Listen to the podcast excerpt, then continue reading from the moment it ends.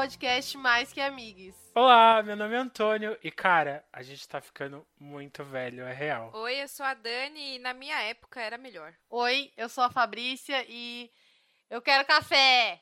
Quero café! Oi, eu sou a Estela e falar cringe é cringe. Oi, eu sou o Iago e os meninos descobriram que são cringe. Como vocês já repararam, no episódio de hoje temos dois convidados especiais. Porque vamos falar sobre o assunto do momento, que é Millennials versus Geração Z. Amém, Senhor, acertei. Nós três somos fortemente Millennials, assim, mais que tudo nessa vida. Cada questionário no BuzzFeed, qualquer coisa que tinha para fazer, eu era sempre dava muito millennial. Por conta disso, a gente achou nada mais justo do que trazer duas pessoas que é da geração Z pra gente poder conversar um pouquinho mais e entender o ponto de vista deles, né? Eu prometo que eu vou tentar não falar mais a palavra cringe, porque a gente já sabe que falar cringe é cringe. E aí eu acho que esse assunto se tornou muito pauta porque não foi fácil cair na real de que estamos começando a ser a, a geração ultrapassada. Porque agora é mais que milênios. Cringe. Pois é, amigos. Vamos começar a história, né? E acho que muitos de vocês já devem saber, mas essa história começou com um tweet da Tulin, uma criadora de conteúdo, né, que tem alguns podcasts, tem canal no YouTube, e ela perguntou para a geração Z o que que eles achavam um mico nos milênios. E já respondendo, né, ela disse que mico seria cringe. Nesse tweet, ela acabou recebendo várias e várias respostas, e essas respostas acabaram deixando os milênios um pouco atordoados, porque, meu Deus, como assim? Isso é um mico? Não é possível. Como assim isso é cafona? Tem alguma coisa errada. E aí, por conta disso, a gente tá trazendo esse assunto aqui, vamos conversar, vamos ver o que que é, o que que a gente ficou mega chateado. E aí a gente vai trazer o que que a gente ficou mega chateado, o que que a gente até que aceitou, o que que a gente concorda com a geração Z, o que que a gente não concorda e também o que que a gente gosta ou não da geração Z, porque a gente não é obrigado tá? Quem? Mano, os millennials pegaram um ar tão grande, tão grande da geração Z por causa, sei lá, dos tweets dizendo o que era vergonhoso e o que não era. Que, sei lá, gente, a terceira guerra mundial no Twitter foi pro Instagram, foi pro Facebook, a gente conseguiu estragar o termo cringe, como todo milênio gosta de fazer. A gente saturou essa conversa num nível que daqui a pouco vai ter camisetinha da Renner escrito cringe. É certeza. A gente gente já sabe quando chegou, no, quando o meme tem que acabar, quando chega em vocês e faz teste no BuzzFeed. Quem que faz teste no BuzzFeed? Me diz. Gente, teste no BuzzFeed, gente, para. Sim.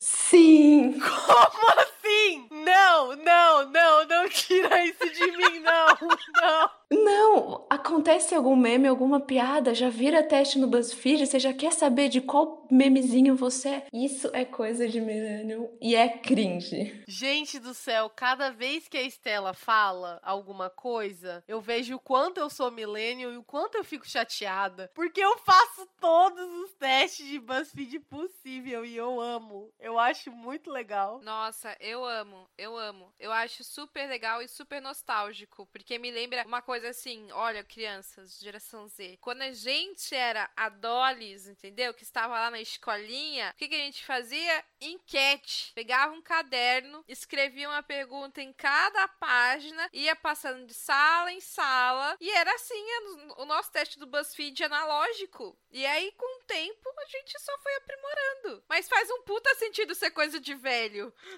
Eu nunca vi isso na escola. É real, porque quando vocês trouxeram a pauta do assunto, primeiro que eu, né, e como qualquer pessoa que eu acho que é nada sobre qualquer assunto foi fazer pesquisas, fui ver, foi entender um pouco de cada geração e como está sendo esse efeito de classificar gerações e como isso, como isso só dá um entender pra gente que realmente a gente tá chegando nos 30, tá ficando velho e tudo que a gente acha tão atual, moderno, já tá ficando ultrapassado, né? Que era um, era um movimento que a gente tinha, sei lá, com os nossos pais, sabe? Então eu acho que eu tenho esse choque vez que eu ouvi dois termos que hoje são muito comuns, tal, mas deve ser cringe provavelmente, que é o termo de chipar e criar os chips, né? Quando você soma o nome das pessoas e você forma um nome de casal, e aí eu fiquei, cara, isso é um dialeto novo, olha que, que, que surreal, porque enfim, tem uma galera jovem que tá vindo aí e, e realmente a gente tá ficando ultrapassado, a gente tá ficando. Era o grande tabu da questão em todas as coisas que os jovens de hoje estão achando que tá ultrapassado. Gerou uma revolta interna, né? Não tem como não ficar revoltado com umas coisas que, cara, são tão naturais. Cara, Friends, sei lá, é, é, Harry todas essas coisas.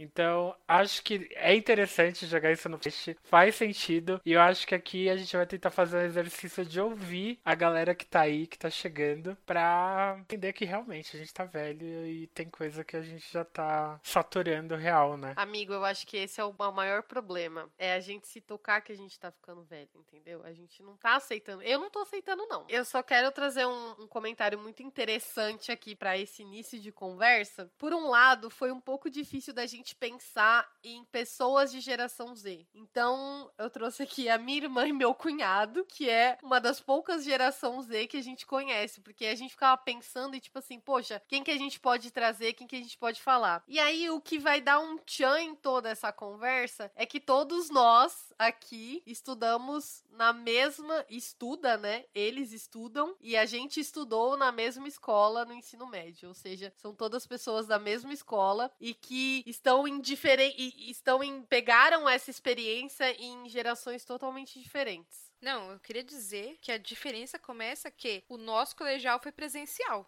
Nossa! Pegou na ferida, pegou e, na ferida. E, e da geração é Z não está sendo.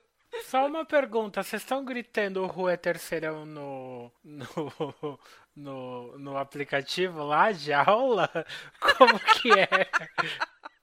Gente, eu, fi, eu fiquei. Eu pensei isso essa semana. E eu fiquei meio na bad por vocês. Porque é um, é um, é um, são três anos e vocês perderam dois. Dois anos de colégio. A gente estaria, né? Se fosse presencial, existe, mas não mais, né? Porque entrar na sala de aula, no, na reunião online e gritar isso é meio, meio cringe.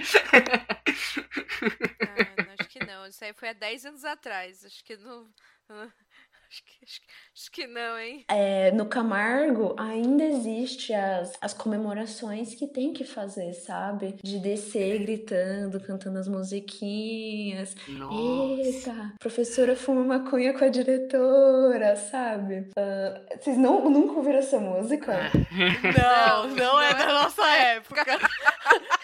A gente, os três aqui, os três, ó, só pra falar, os três aqui abriu o olho, assim, de o quê? Que é. porra é essa? A gente deu uma assustada. Conta aí, conta mais aí. É, tem as músicas que a gente, a, a, o terceiro ano inteiro se reúne a, na parte, no último andar da escola e vai descendo cantando, que a professora fuma maconha com a diretora, eu vou ficar na minha eu tô chocado. É um clássico. Estou assustada que vocês não conhecem. É que antigamente acho que era cringe, né? Tinha que respeitar os professores. Hoje em dia não é mais.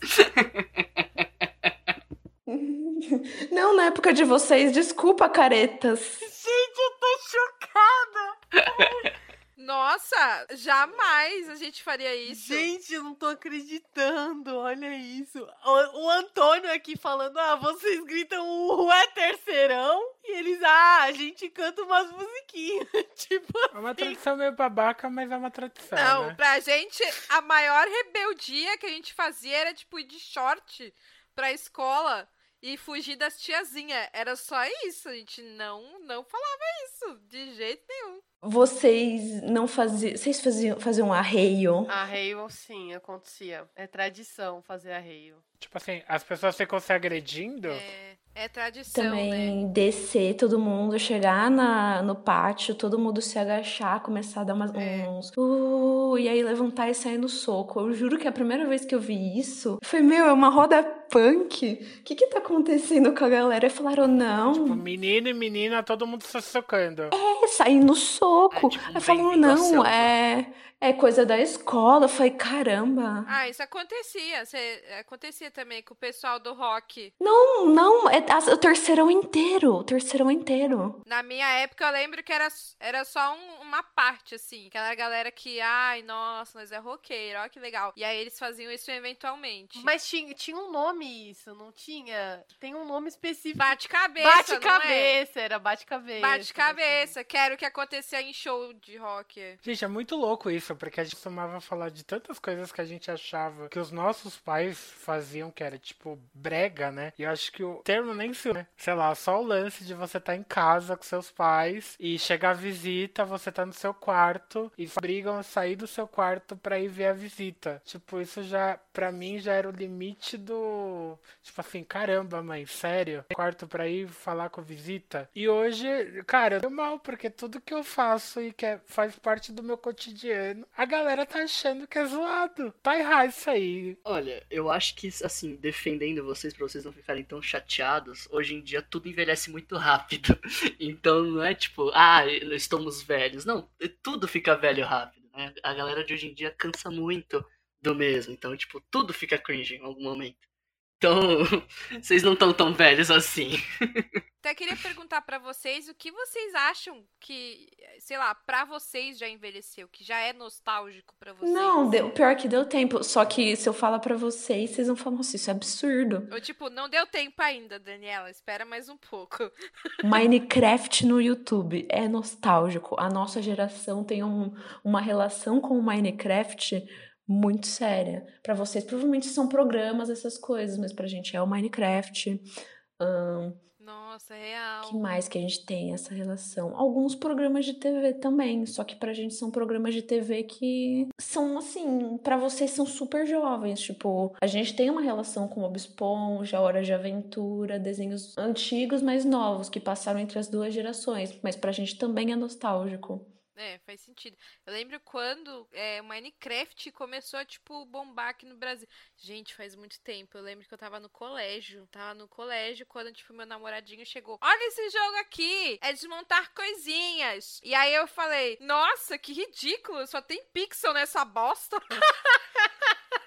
Que porra é essa? Que porra é essa? Porra, a tecnologia tá aí, meu filho. Vai ficar vendo pixel, montando um quadradinho. Que coisa irritante. Mas, né? E é engraçado, porque aí a próxima geração já achava, tipo, super divertido. É a brincadeira de criança deles. Ah, estourou. Minecraft foi um dos maiores, tipo, marcos, assim, da nossa geração. Não existe uma pessoa que você, que você apresente Minecraft e fala que não conhecia. Não existe, não existe. Gente, eu lembro do meu primo no aniversário de 4 anos querendo o tema de Minecraft. Mas você vê como vocês acham estranho o que a gente acha nostálgico. Imagina pra gente ver vocês achando nostálgico Sandy Júnior. Eu falo, Sandy Júnior? Vocês já são nostálgicos Sandy Júnior. Não toca no meu Sandy, no meu Sandy Júnior. Nossa!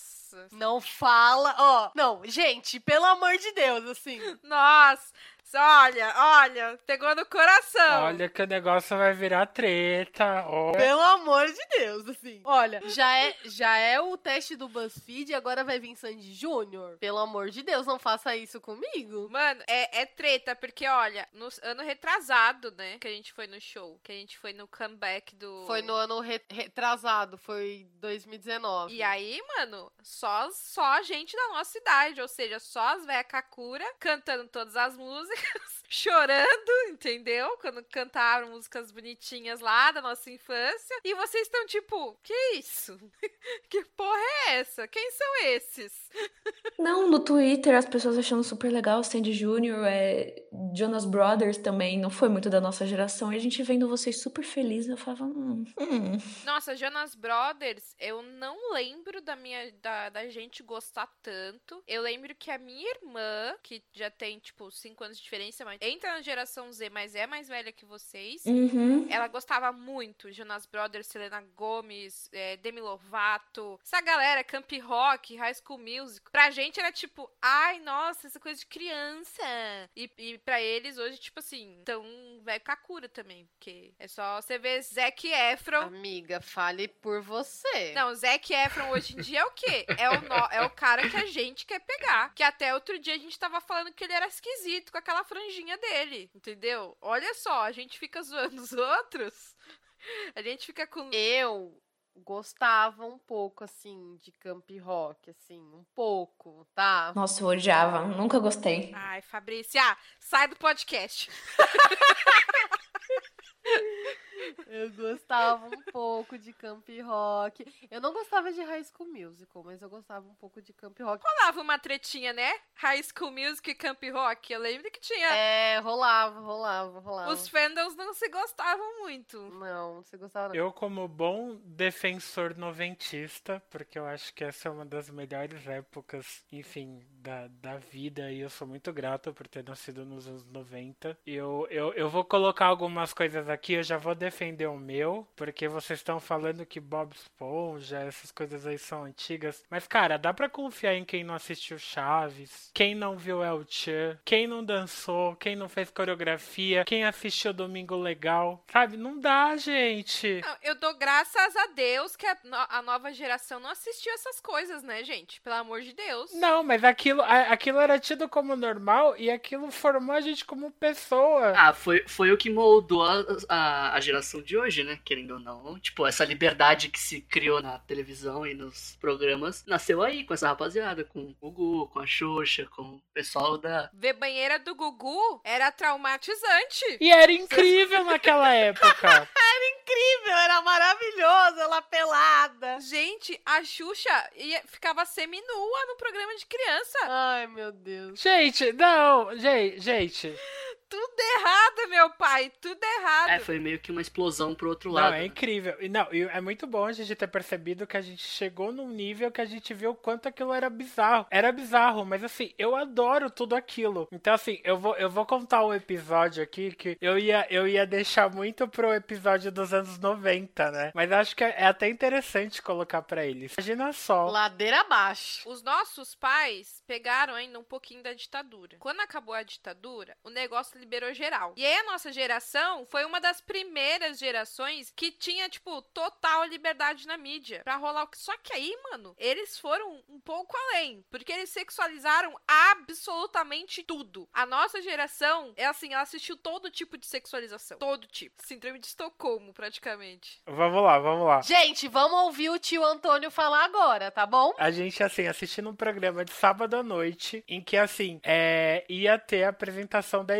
Eliana cantando a música do Pokémon. E isso, na época, assim, pra mim, era maravilhoso. E hoje eu entendo quanto essa situação era bizarra. Porque, assim, era a Eliana no meio do palco, com os dançarinos dela, cantando a música do Pokémon, e cortava a câmera, ia pra uma mina que tava tomando banho de chuveiro com um biquíni transparente. E ela tava dançando sensualmente. E os closes eram assim: peito, vagina, peito, vagina, peito, vagina, peito, vagina. Cortava pra Eliana cantando: Vem, vem, vem ser meu amigo, vem. Cara, olha isso. Mano, que terror. Que terror, que terror. Mas eu lembro que era uma grande aventura você driblar os seus pais pra poder ver peitinhos na televisão, né? Porque você tinha que.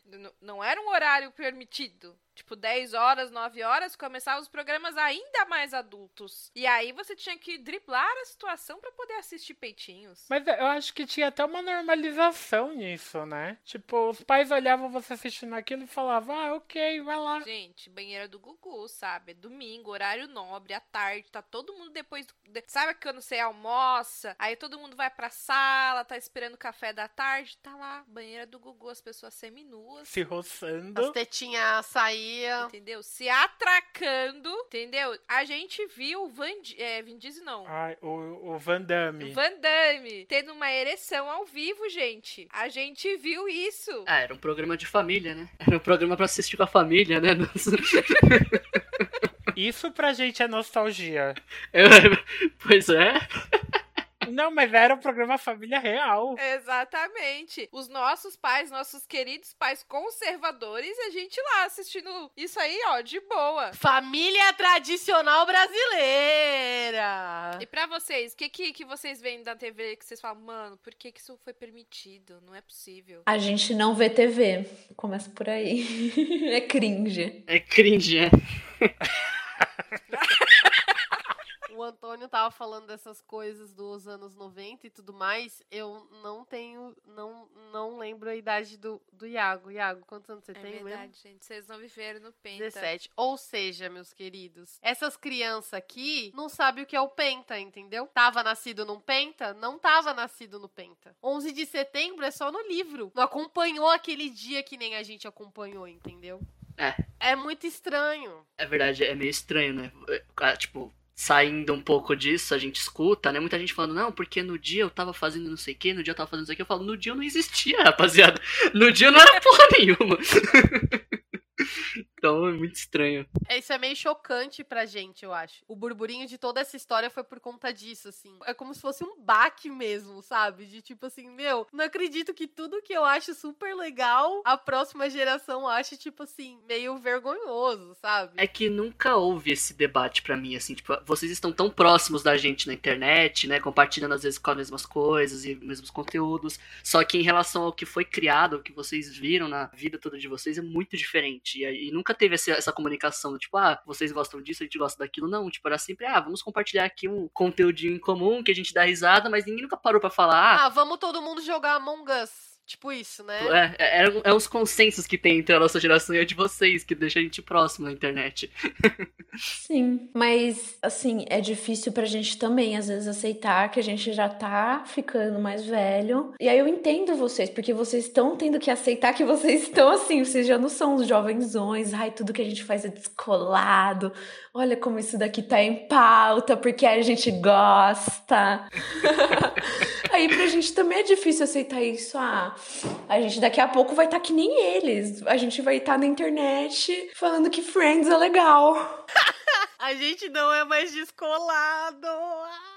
O que, que vocês acham que vocês vão sentir falta, assim? Que vocês olham pra hoje e falam, putz, isso não vai durar pra sempre. Vocês têm alguma série, alguma coisa que vocês fazem? Eu acho que vocês não vão falar que Friends é legal, vocês vão falar que outra série é legal, provavelmente uma série que deve estar passando neste momento e tal, mas eu acho que é bem isso mesmo. Eu acho que vai, vai mudando e tudo mais, e as coisas vão acontecendo. É que o Minecraft já foi, né? Eu tô perguntando o que eles acham que vai ser no futuro. É, já foi, já foi. É meio difícil pensar nisso porque hoje em dia nada é, tipo, constante, assim. É toda hora uma coisa diferente. Então, tipo, ah, eu, eu vou sentir falta de tal coisa, não, porque vai surgir outra coisa no lugar. Algum jogo novo, uma tendência nova, uma moda nova. E a gente só se acostuma, não tem esse, esse apego. Acho que o apego foi sumindo um pouco, né? Tipo, Tá ultrapassado já. Minecraft, eles vão falar Minecraft. Ah, é, que nem ele falou, vocês por acaso, vocês tinham bandas que estavam sempre em alta. E não ia ficar surgindo toda hora uma banda nova, diferente da gente. A gente tem toda hora uma banda nova, um filme, uma série, um jogo. É muito difícil a gente se apegar a algo, na verdade. Para vocês, não. Para vocês ainda vai ter essa coisa de apegar, porque era difícil algo se popularizar. Aí o que se popularizava ficava muito tempo lá em alta. E para mim isso é essencial para os produtores de conteúdo, porque se a nossa geração se apegasse muito a algo e não fosse aberto para coisas novas, eles não tinham o que vender. Então, para eles é, é, essencial que a gente continue consumindo conteúdo, conteúdo, conteúdo, porque isso mantém tudo girando como tem que girar, né? Então, cada vez menos vai ter esse apego, eu acho. É, a não ser que haja uma revolução do, do cine, cinematográfica, da, da, da, dos conteúdos digitais, mas não acho que. A geração desapegada. Eu e a Dani, a gente até tava falando isso, que vocês não são uma geração que assiste novela, né? Vocês são uma geração de série, uma, cera, uma geração de. Na verdade, depende. Eu já assisti novelas. É. ah, mas muito menos que nem a gente. Muito menos. Assim, quando eu era um pouco mais nova que vocês, eu assistia novela das seis, das sete e das oito, que na época era das oito. Hoje é das nove, né? Tipo assim, a gente chegava da escola e via malhação. Exatamente, a gente assistia mesmo. Mas eu acho que faz. É, é, é faz sentido vocês não assistirem exatamente por conta disso. Vocês. Agora a gente tem trocentos milhões de, de streamings que te, toda hora tem alguma coisa nova, toda hora tá lançando algo novo. Então, meio que esse apego com a televisão vocês já não tem mais. Vocês, uma coisa que eu sempre fico zoando com a Estela, eu falo: Meu, por que, que você fica assistindo gameplay no, no YouTube? Toda hora você fica assistindo gameplay no YouTube, menina. Vai jogar. Ela, ah, não, eu gosto de assistir o gameplay gameplay, eu gosto de ver. Eu falei assim, gente, então, tipo, é, é muito. É, é, diferente. Não, eu, eu gosto de assistir gameplay também, porque eu não, eu não sei jogar. Que a minha geração, as meninas não jogavam videogame. É real isso. Muitas meninas da minha idade, tipo, quando a gente era mais novinha, quem ganhava o videogame era o primo, o irmão, entendeu? Então, tipo, muita menina não aprendeu a jogar videogame na, quando era criança. Algumas foram aprendendo na adolescência e tal, e aí conseguiram videogame depois. Outras foram, tipo, adultas jogar. Só que eu gosto da mídia. Exatamente. A nossa geração era muito dividida entre meninos e meninas. Muito, assim, tipo, ridiculamente dividida. E aí, que nem, eu adoro a mídia de videogame. Eu gosto de, de toda a evolução que teve. Só que eu não sei. É. é tipo, ah, isso aí é coisa de menino, né? Isso aí é coisa de, de homem. É. Sim. Se até hoje ainda é, né? Até hoje o cenário de Sim. game é muito assim, tipo, ah, a garota, garota ela, ela, só joga porque, tipo, é café com leite. Você nunca vi falando de ah, garota jogando no profissional, não. As pessoas elas rebaixam isso. Existem muitas garotas no cenário profissional de videogame. Acho que a caminho do geral tá tudo indo relativamente né, evoluindo, mas ainda falta muito. Né? Eu acho que é um pouco isso mesmo, assim, eu acho que é uma, é uma evolução. E esse negócio que a,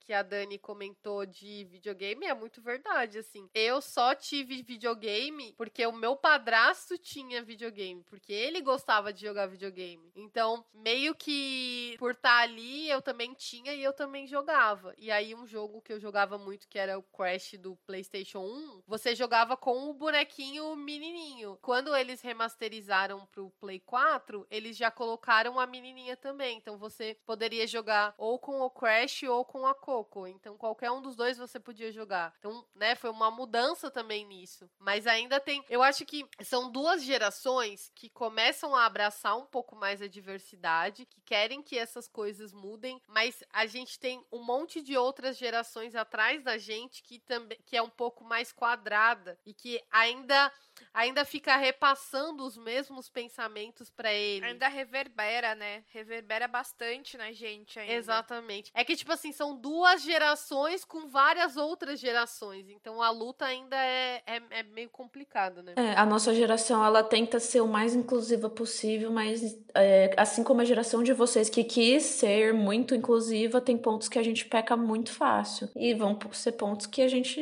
não discute muito, ainda assim. Stella, essa semana eu vi uma moça que eu acompanho no Twitter, que é a Sueli, que é o arroba persona não grata, e ela fala sobre como a extrema-direita cooptou o filho dela, que é adolescente, que é geração Z. Pô, ela falou, ó, nos chans que ele, que ele tá, é, é esse assunto que ele recebe, ele tá o tempo todo sendo bombardeado por esse tipo de coisa. Ela é uma mulher negra de esquerda do movimento, então, tipo assim, cara, é o extremo oposto do que foi ensinado dentro de casa para ele, mas como ele tá vivendo na na internet, o grupo social dele se encontra nesses espaços, é muito fácil de você, dele ser cooptado pela extrema-direita. E é o que tá acontecendo, tipo, muito, que nem.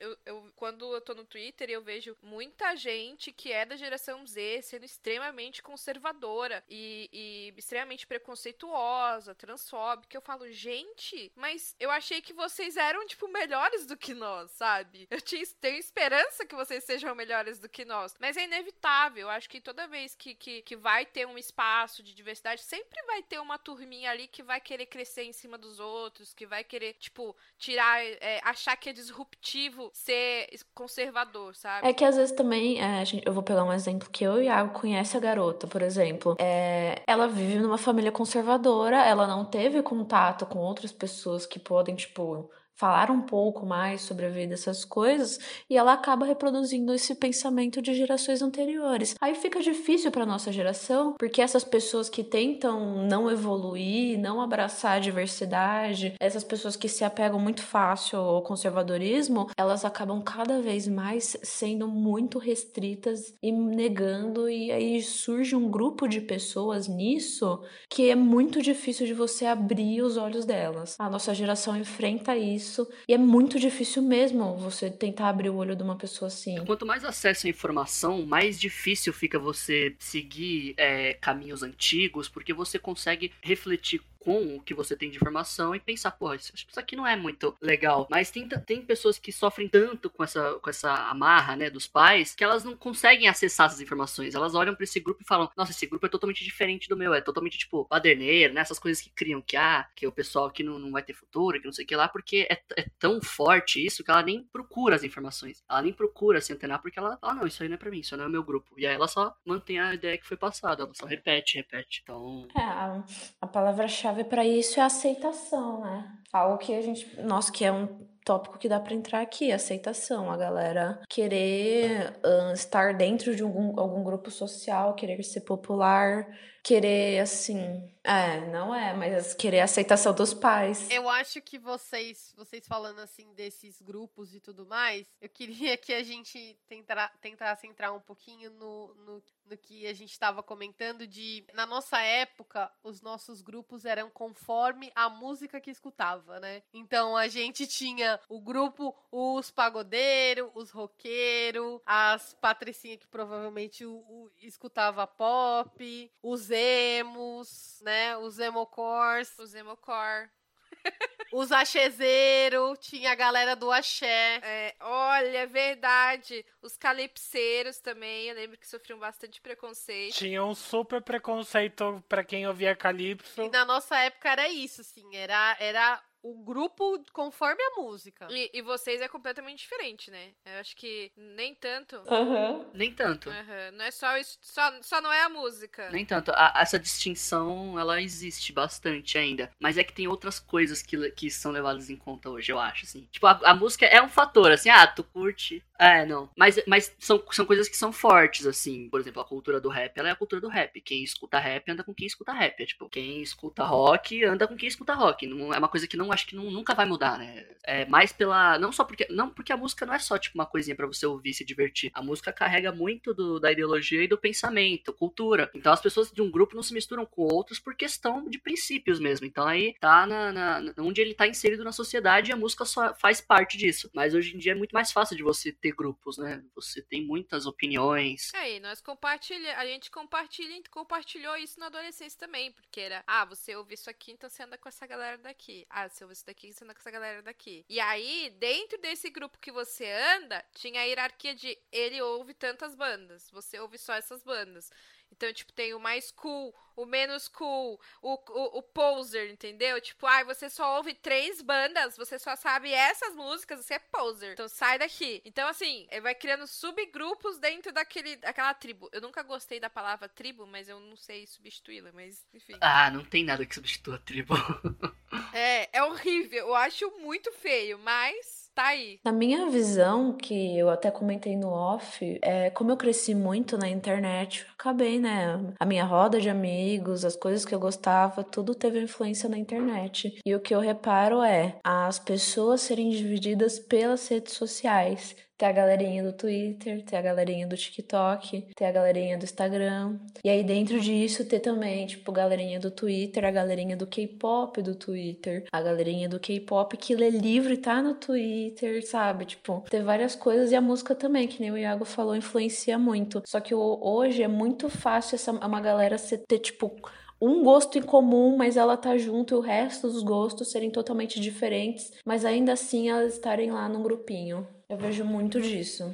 É, a geração de vocês, a gente até comentou ontem é, em off que vocês estão divididos entre os que mostram tudo, que é, geração, é os TikTokers, e a galera low profile, uhum. não posta, que não está lá. Ela é a galera que sabe tudo, sabe todos os memes, sabe toda a linguagem da internet, sabe tudo, mas ela não, não tá lá, não tá lá, tipo, aparecendo. Enquanto a nossa geração é postando absolutamente tudo o tempo todo. É, a, a, a nossa geração questionou a questão do celular no almoço e na janta, sabe? E vocês estão tipo, ah, foda-se, já passamos isso aí. Tanto que, tantos são low profile que até hoje eu não sei o Twitter da minha irmã, tá, gente? Até hoje não quis passar, entendeu? Eu sempre vou jogar Eita. isso na sua cara. Só pra te falar, que até hoje. E eu sempre soube o Twitter dela. Eu sei o seu Twitter há anos. Anos, anos, anos. Porque é muito fácil achar. Você tá vendo? Ela sabe meu Twitter há anos. Ai, que vergonha. E eu não sei Adoro o Twitter postar dela. foto Por quê? Twitter. Porque eu sou aparecida, eu sou milênio entendeu? E você é. Você coloca nome, foto. Eu falo isso, isso é muito de milênio. A minha geração, pelo menos eu e uma galera que eu, que eu sou amiga, não tem isso. Postar foto no Twitter. Você tá. Que crime é este? Comecei essa semana, depois que esse assunto entrou em voga, né? E, e como assim? É claro que eu sempre vou defender muito a minha geração, né? E eu paro pra fazer uma, uma reflexão sobre o como essa galera que tá vindo agora agora ela se adaptou a, a, tipo, a internet já tava ali, né? Porque a gente meio que cresceu um pouco distanciado da internet em si. A gente viu isso começar a acontecer. Eu lembro do meu primeiro Windows 98 em que não dava para fazer absolutamente nada além de Paint, além de tipo fazer aqueles joguinhos super arcaicos. Eu ainda venho daquela geração que na escola, eu acho que até a sexta, sétima série, a gente ainda fazia pesquisa em livro, né? Tipo, internet era uma coisa para quem era muito rico, né? E aí a gente pode até tentar fazer alguns recortes sociais e, enfim, econômicos após. E a internet foi acontecendo sendo paralelo ao, no, ao, nosso crescimento, né? Então, assim, eu, eu lembro da gente ter entrado no Camargo. No primeiro ano era uma coisa assim, cara, a gente saiu da escola, vai para casa e vai entrar no MSN, vai entrar no Orkut, vai mandar depoimento, é, não sei, a quantidade de scraps, a quantidade de, de pessoas que são suas amigas. Então, assim, a gente foi crescendo com isso. A gente viu Orkut nascer e Orkut morrer. A gente entendeu o que era o começo do Facebook Facebook e agora tá vendo a morte dele. A gente começou a conhecer o Twitter. Assim, muito tiozão eu, porque o Twitter entrou na minha vida faz três anos e é aquela coisa. É, é um, pra mim, não é uma, uma rede social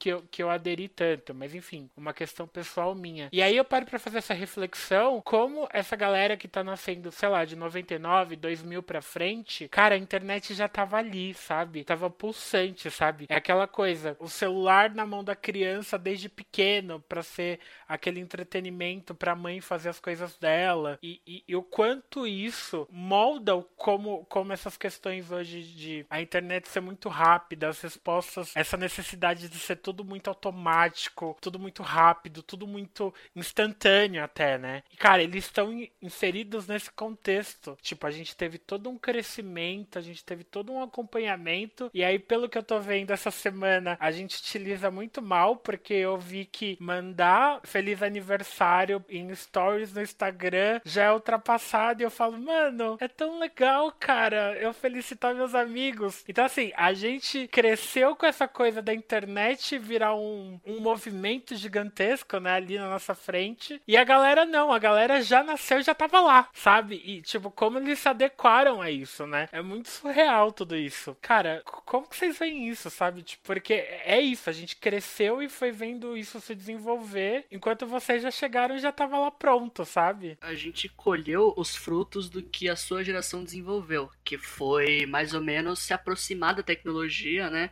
É, descobrir o que, que era Só que a gente pegou a era de ouro da internet, quando tudo começava a mov se mover numa taxa muito rápida. Então, nesses últimos 10 anos, a gente saiu do Nokia, tipo, aquele celularzinho que dava pra você jogar o jogo da cobrinha com Java, e tem celulares hoje em dia que fazem processamento de bilhões e bilhões de dados. Então, a gente pegou uma, uma evolução muito, muito rápida. E eu acho que a gente soube acompanhar bem essa evolução. A gente se manteve inserido e viu que a ferramenta ela tinha muita mais diversidade. E para vocês, como vocês só, só conheciam o básico, para mim, né? Vocês só conheciam o básico, vocês continuaram acompanhando o básico da ferramenta, que foi tipo uma rede social para eventualmente se manter contato com alguém, um, um joguinho ali que nas horas vagas faz se divertir. Agora, pra gente, o, o, esse entretenimento era uma das únicas formas que a gente tinha de entretenimento, né? Pegar ali uma coisa na internet, o um jogo, passar horas e horas. Então a gente se ficou, ficou muito mais inserido na tecnologia do que vocês. Acho que pela questão da praticidade, como ela disse, né? Que a mãe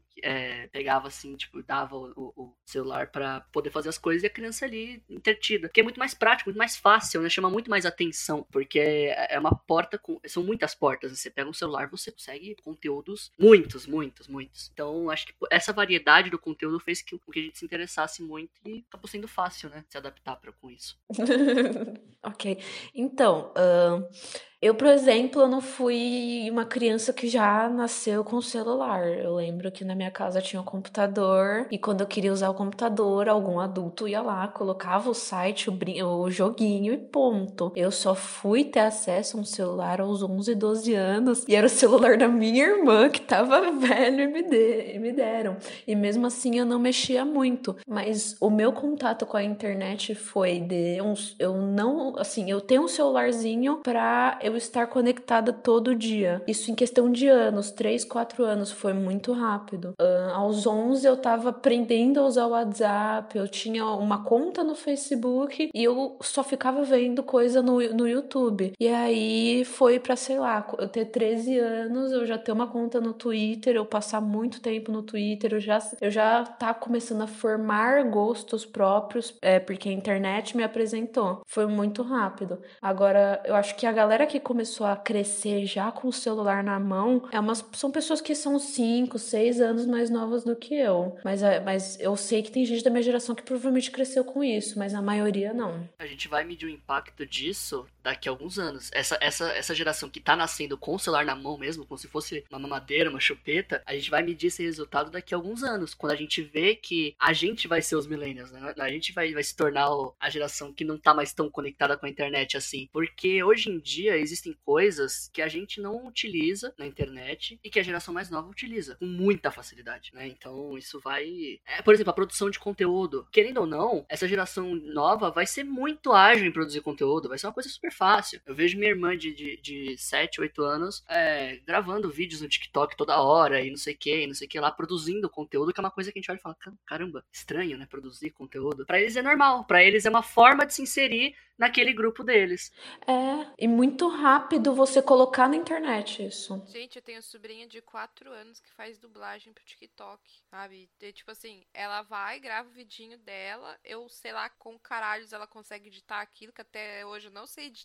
E aí ela vai e posta. E eu falo, caralho, porra é essa? Você nem falar direito fala, meninas. Já tá do TikTok fazendo dublagem, sabe? Pra mim é, tipo, espantoso. É espantoso. Uhum. Que louco, né? Essa, essa alteridade, né, de situações. Porque eu, com 9 anos, pra assistir um filme, eu tinha que pedir pra minha mãe ligar o videocassete. E, mano, não era nada. Era você pegar o videocassete e enfiar. Tipo, você pegava a fita e enfiava e apertava play. E a gente. Não sei se era. Sei lá. Não, mas Antônio, peraí, você tá esquecendo do fator se essa porra engancha aqui estragou o videocassete. Que era uma coisa muito comum de acontecer. É verdade, eu tinha, eu tinha muito medo disso. Eu tinha muito medo disso. Por isso que a gente ficava. A mãe e o pai ficavam falando tanto que a gente ia estragar a merda do videocassete. Que quando a gente tentava aquela porra, ela enganchava. Não, porque era tudo analógico. Era tudo analógico. Não tinha não tinha. Eu acho que a curiosidade e a imaginação de vocês era um pouco limitada nesse quesito. Tipo assim, você- hoje em dia, uma criança pega um celular, ela mexe até na configuração do, do sistema, tá ligado? Porque ela, não- ela só vai olhando e, e descobrindo. Na época de vocês, não, não tinha muito essa liberdade de pegar e falar, vou descobrir como é que funciona essa porra desse videocassete aqui, vai. vou pegar esse videocassete, vou desmontar inteiro e ver como é que funciona. Não. Nossa! Não, era analógico e eu digo mais, o fator é, econômico influenciava muito. Porque no começo dos anos 90, mano, o Brasil era fudido, entendeu? Tinha gente que, assim, no, eu fui ter. A gente foi ter televisão em casa em 97. Eu já tinha 5 anos. Exatamente. Era um bem de consumo muito caro, muito caro. Então, tipo, a casa tinha, sei lá, tinha seis pessoas morando na casa. Ia ter televisão, tipo, uma só TV na sala, que era de todo mundo. E aí você assistia Uma linha telefônica. Uma linha telefônica era um absurdo de cara, né? a linha. Te... Gente, absurdo. Eu lembro, meu pai pagou 7 mil reais numa linha de telefone. A gente lembra, tipo, pô, agora vai ter telefone em casa, sabe? Olha isso, a gente tem no telefone fixo. Hoje ninguém tem telefone fixo. Ninguém, ninguém tem telefone fixo. Então, tipo, a nossa geração teve uma quebra muito, muito grande de, de tecnologia e de consumo. Eu acho que a nossa geração também é muito consumista, porque ela passou boa parte da infância não tendo várias coisas que ela queria, porque os pais não tinham dinheiro. Mas só uma, uma coisa, ser consumista na nossa geração é cringe, né? É, eu, le- eu vi uns, uns ex falando que a gente era consumista e a gente era cringe. Eu, vi- eu li algumas coisas assim. Não é, não é palpável, não é físico o consumo de vocês. É, mas aí, aí é uma falta de auto-reflexão, porque a nossa geração nunca consumiu tanto é, em, em todo, toda a história. Porque, tá, pra vocês, bem de consumo era, tipo, comprar alguma coisa e tal. A gente assina stream, a gente assina vídeo, a gente compra música, a gente baixa, compra jogo e muita coisa. A gente consome muito mais do que. É que a gente, a gente paga boleto e vocês fazem pix. É esse, é esse o resumo, entendeu? A gente paga boleto, vocês pix, entendeu? Não é físico, mas o consumo tá ali. O consumo tá ali, a gente paga toneladas de dinheiro por bens de consumo que na teoria são muito mais inúteis. É uma coisa que não tá nem pra você pegar ali, né? É uma coisa que existe só na, no digital. Então a gente consome muito, muito. Essa coisa do boleto, a gente, eu consigo entender porque é cringe, porque quando eu leio alguém falando, ai, estou cheia de boletos, eu falo, ai, ui, que legal, hein? Porque, nossa, então você está cheio de boletos. Como você é jovem responsável. É uma questão, a geração de vocês pega o meme, uma piadinha e joga muito, muito, muito, muito, muito. Eu lembro da minha, de dois, três anos atrás, quando começou essa piada do boleto. A nossa geração até achava engraçado, haha, boletos. Aí chegou um ponto que falou: Meu, boleto? Pelo amor de Deus, pagar conta. É isso que eu ia falar, gente, é nostálgico. Por isso que a gente acha a geração de vocês cringe, porque a nossa geração não tem apego às piadinhas. A gente pega uma piadinha, ela viveu, passou três dias, já vai outra. Vocês estão, tipo, muito tempo. A gente não é cringe, a gente é nostálgico, gente. Vocês não estão entendendo. A gente ama uma nostalgia. É verdade, né? Vocês sempre vão é, desenterrando as coisas e mantê-las vivas, né? Vocês são tipo o- os médicos do- da- da- dos memes. Vocês pegam e ressuscita do nada Gente, é porque, um meme assim, que tá quando morto. a gente começou a pagar contas, a gente deve É, ter uns, uns quatro anos de boleto físico. Logo em seguida, tudo foi virando celular. Você não, é, não, não pagava mais no caixa. Tudo gira em torno do, do que eu disse, do, do apego, né? Vocês ainda têm o apego, a gente não tem mais nada. Tipo, É. Só que a nossa geração, eu não sei por que caralhos adotou essa, essa porra do boleto, sendo que quem pagava boleto eram os nossos pais. Porque a gente não pagava boleto, boleto. Tipo, mano, é, boleto era aquele bagulho de fazer carnê, as contas iam na sua casa. Não, gente, eu pagava boleto da faculdade. Boleto da faculdade eu pagava. Gente, não, eu pagava. Ah, eu pagava, porque minha mãe mandava eu ir pagar. Ah, pra sua mãe. Eu ia no banco pagar boleto pra minha mãe. Eu pagava boleto também, gente, não vem não. Aí, tá vendo? Você vê essa disrupção até na, na, na, na geração millennial. Aí você tem os níveis, né? ne? Mas quando eu comecei, por exemplo, comecei a trabalhar, saí do colégio, se fudeu, vai ter que ir pro mercado de trabalho. Aí eu tinha, sei lá, dois boletos fixos, que era cartão de crédito e cursinho, além de, sei lá, algum que a minha mãe pedia para eu pagar para ajudar em casa. Mas era basicamente isso, gente, era muito pouco. Porque logo em seguida, o tempo foi passando, foi tipo assim, sei lá, quatro, cinco anos, as coisas foram ficando automatizadas. Você já começou a colocar coisa em débito automático, é, começou a aparecer os apps de, de, de banco e as coisas ficarem, tipo, automatizadas. Mas não foi, gente, a gente não pagou boleto por tanto tempo assim. Mas é que assim, ainda é boleto, entendeu, amiga? Mesmo que seja no débito automático, eu ainda estou pagando um boleto em débito automático, entendeu? É uma conta! Mas aquilo é um boleto, gente, nem vem. Você imprimiu o boleto? Não, você paga em boleto digital. A piada do boleto é você pegar o papel ali e falar, vou pagar este papel. Nossa!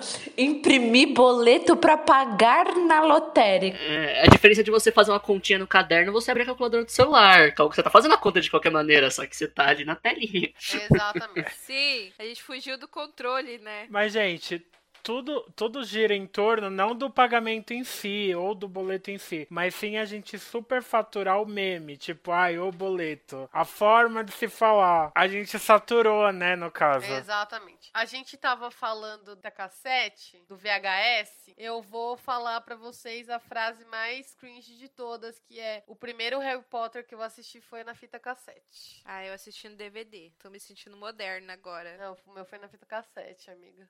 Gente, vocês não, vocês não têm noção que assim, é, Titanic eram duas fitas cassete. Eram duas. Você colocava a primeira, na metade do filme você colocava outra. Duas fitas. Você tinha que tirar e colocar outra. Mas, ó, quando eu era criança, eu achava cringe pra caralho de Titanic. Eu nunca entendi porque as pessoas gostam dessa merda desse filme. Ô, ô Fá, a segunda fita começa quando o, o cara lá que a Rose ia casar dá um tapa na cara dela. Eu lembro o momento Gente, que a fita volta. Olha isso, eu nem lembrava. Não, mas. Ainda eu... acabava com cliffhanger essa Fala. bosta. Lixo. Isso foi um lixo. É que vocês falaram do Harry Potter e, meu, a coisa mais cringe que vocês conseguem fazer com o Harry Potter é todo mundo ter tatuagenzinha do Harry Potter e ter um quadro do Harry Potter e falar, não, a minha casa do Harry Potter, como se fosse tipo traço de personalidade de vocês estarem no Harry Potter. Gente,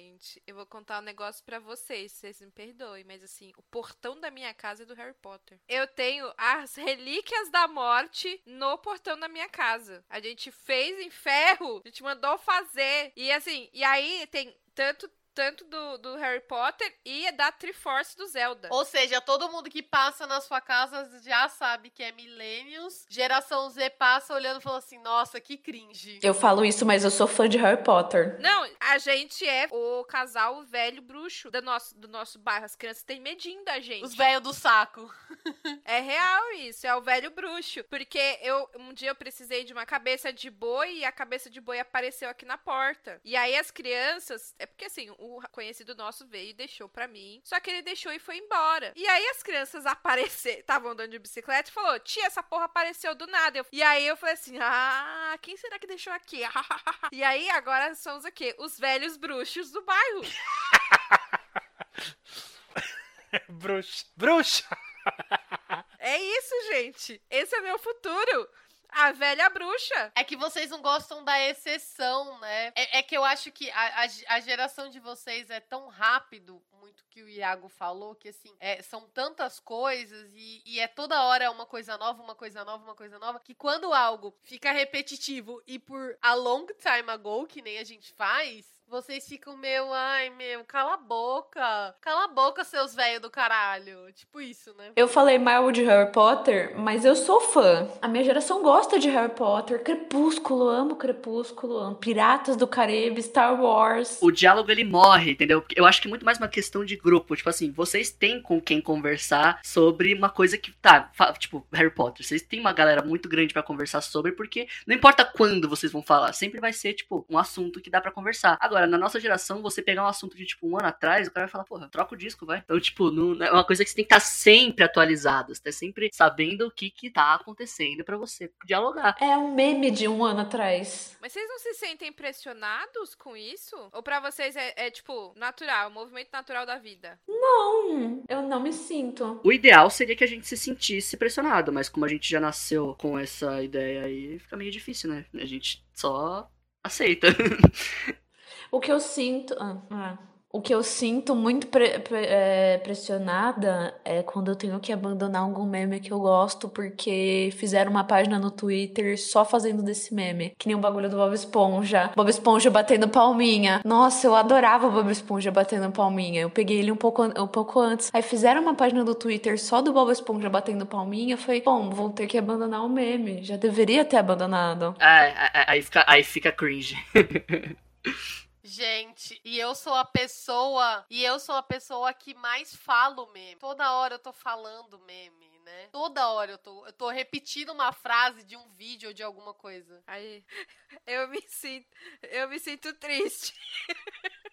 É a geração que mais sabe assassinar meme. É impressionante. Você quer matar um meme e você utiliza ele. O meme é feito para você não usar. Se você começa a usar muito, ele morre. É. É, pois é. Nossa, gente, o nosso vocabulário é memético, né? Exatamente com cringe. É muito. Gente, vamos discutir um assunto que entrou que eu vi que até isso é cringe. Cara, Pfizer. M da Pfizer, gente. Eu entendo a geração Z não gostar. Agora, os milênios não gostarem, eu não entendo. Eu não entendo. Ouviu, Antônio? Porque você chegar pra gente, Antônio, você que é da nossa geração, que sabe da nossa dor, entendeu? Chegar pra gente e falar que não riu com o vídeo desse menino. Viu, Antônio? Defenda-se. Não, mas eu amo esse vídeo, eu sou esse vídeo. Hoje, no meu trabalho. Antônio, mas você falou pra gente, ah, eu nem ri tanto. Não, não, calma, calma. Gente, eu chamo todo mundo no meu trabalho de puta. Amigo, mas antes do vídeo a gente já se chamava de. Ah, não, gente, eu. não, gente, eu ri muito. Calma. Deve ter tido um erro aí de compreensão das coisas. Porque eu vi que a galera tava achando. Ele tentando se defender. Recurso negado, recurso negado. Apresente uma nova defesa. Vai ser a CPI do meme. Não, não, ó, quer ver? Vou fazer uma correção. Quem não gostou do vídeo foi a Francine. A Francine que falou que ela faz parte dos 5% que não gostou do vídeo. Ih, apresentou provas agora. Isso explodiu tão rápido. Isso explodiu tão rápido na geração de vocês que quando eu vi, quando eu vi eu não entendi nada, juro, porque foi tão, foi tão rápido assim.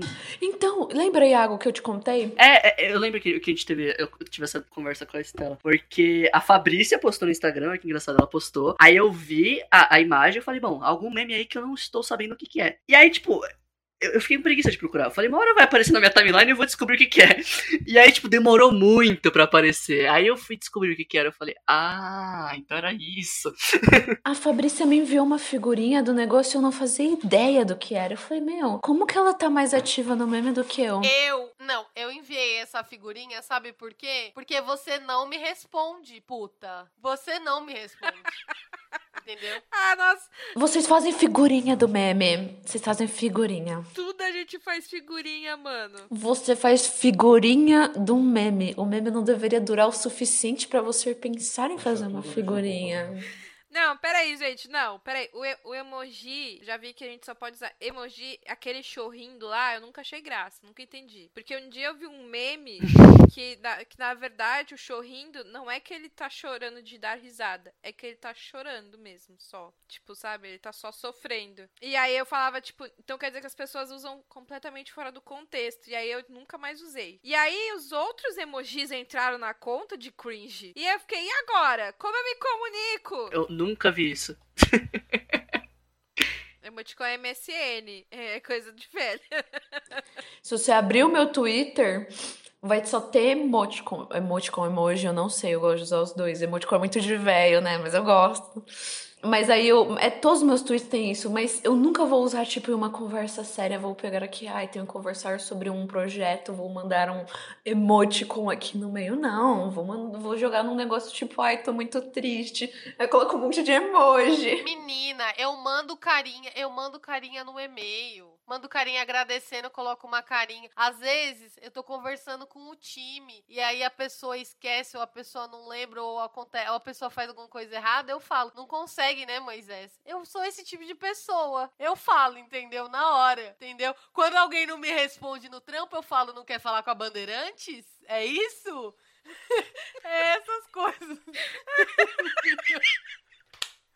É o puro suco do Millennium isso, meu Deus do céu. Essa- essas coisas que eu faço, entendeu? E a gente. Aqui, ó. Três milênios dando risada e os geração Z pensando assim, ai, que cringe. Doloroso ouvir isso da minha própria irmã. O meme, do, o meme do café tem até colherzinha escrito quero café, porque a gente gosta de ter. Tô com muito, muito triste. A minha irmã, meme de 2014, quando você falou do café, eu falei, meu Deus, negócio do café. A época que fazia uma edição YouTube, é, edição podre no YouTube, o café. Não. Pra você ver como saturaram.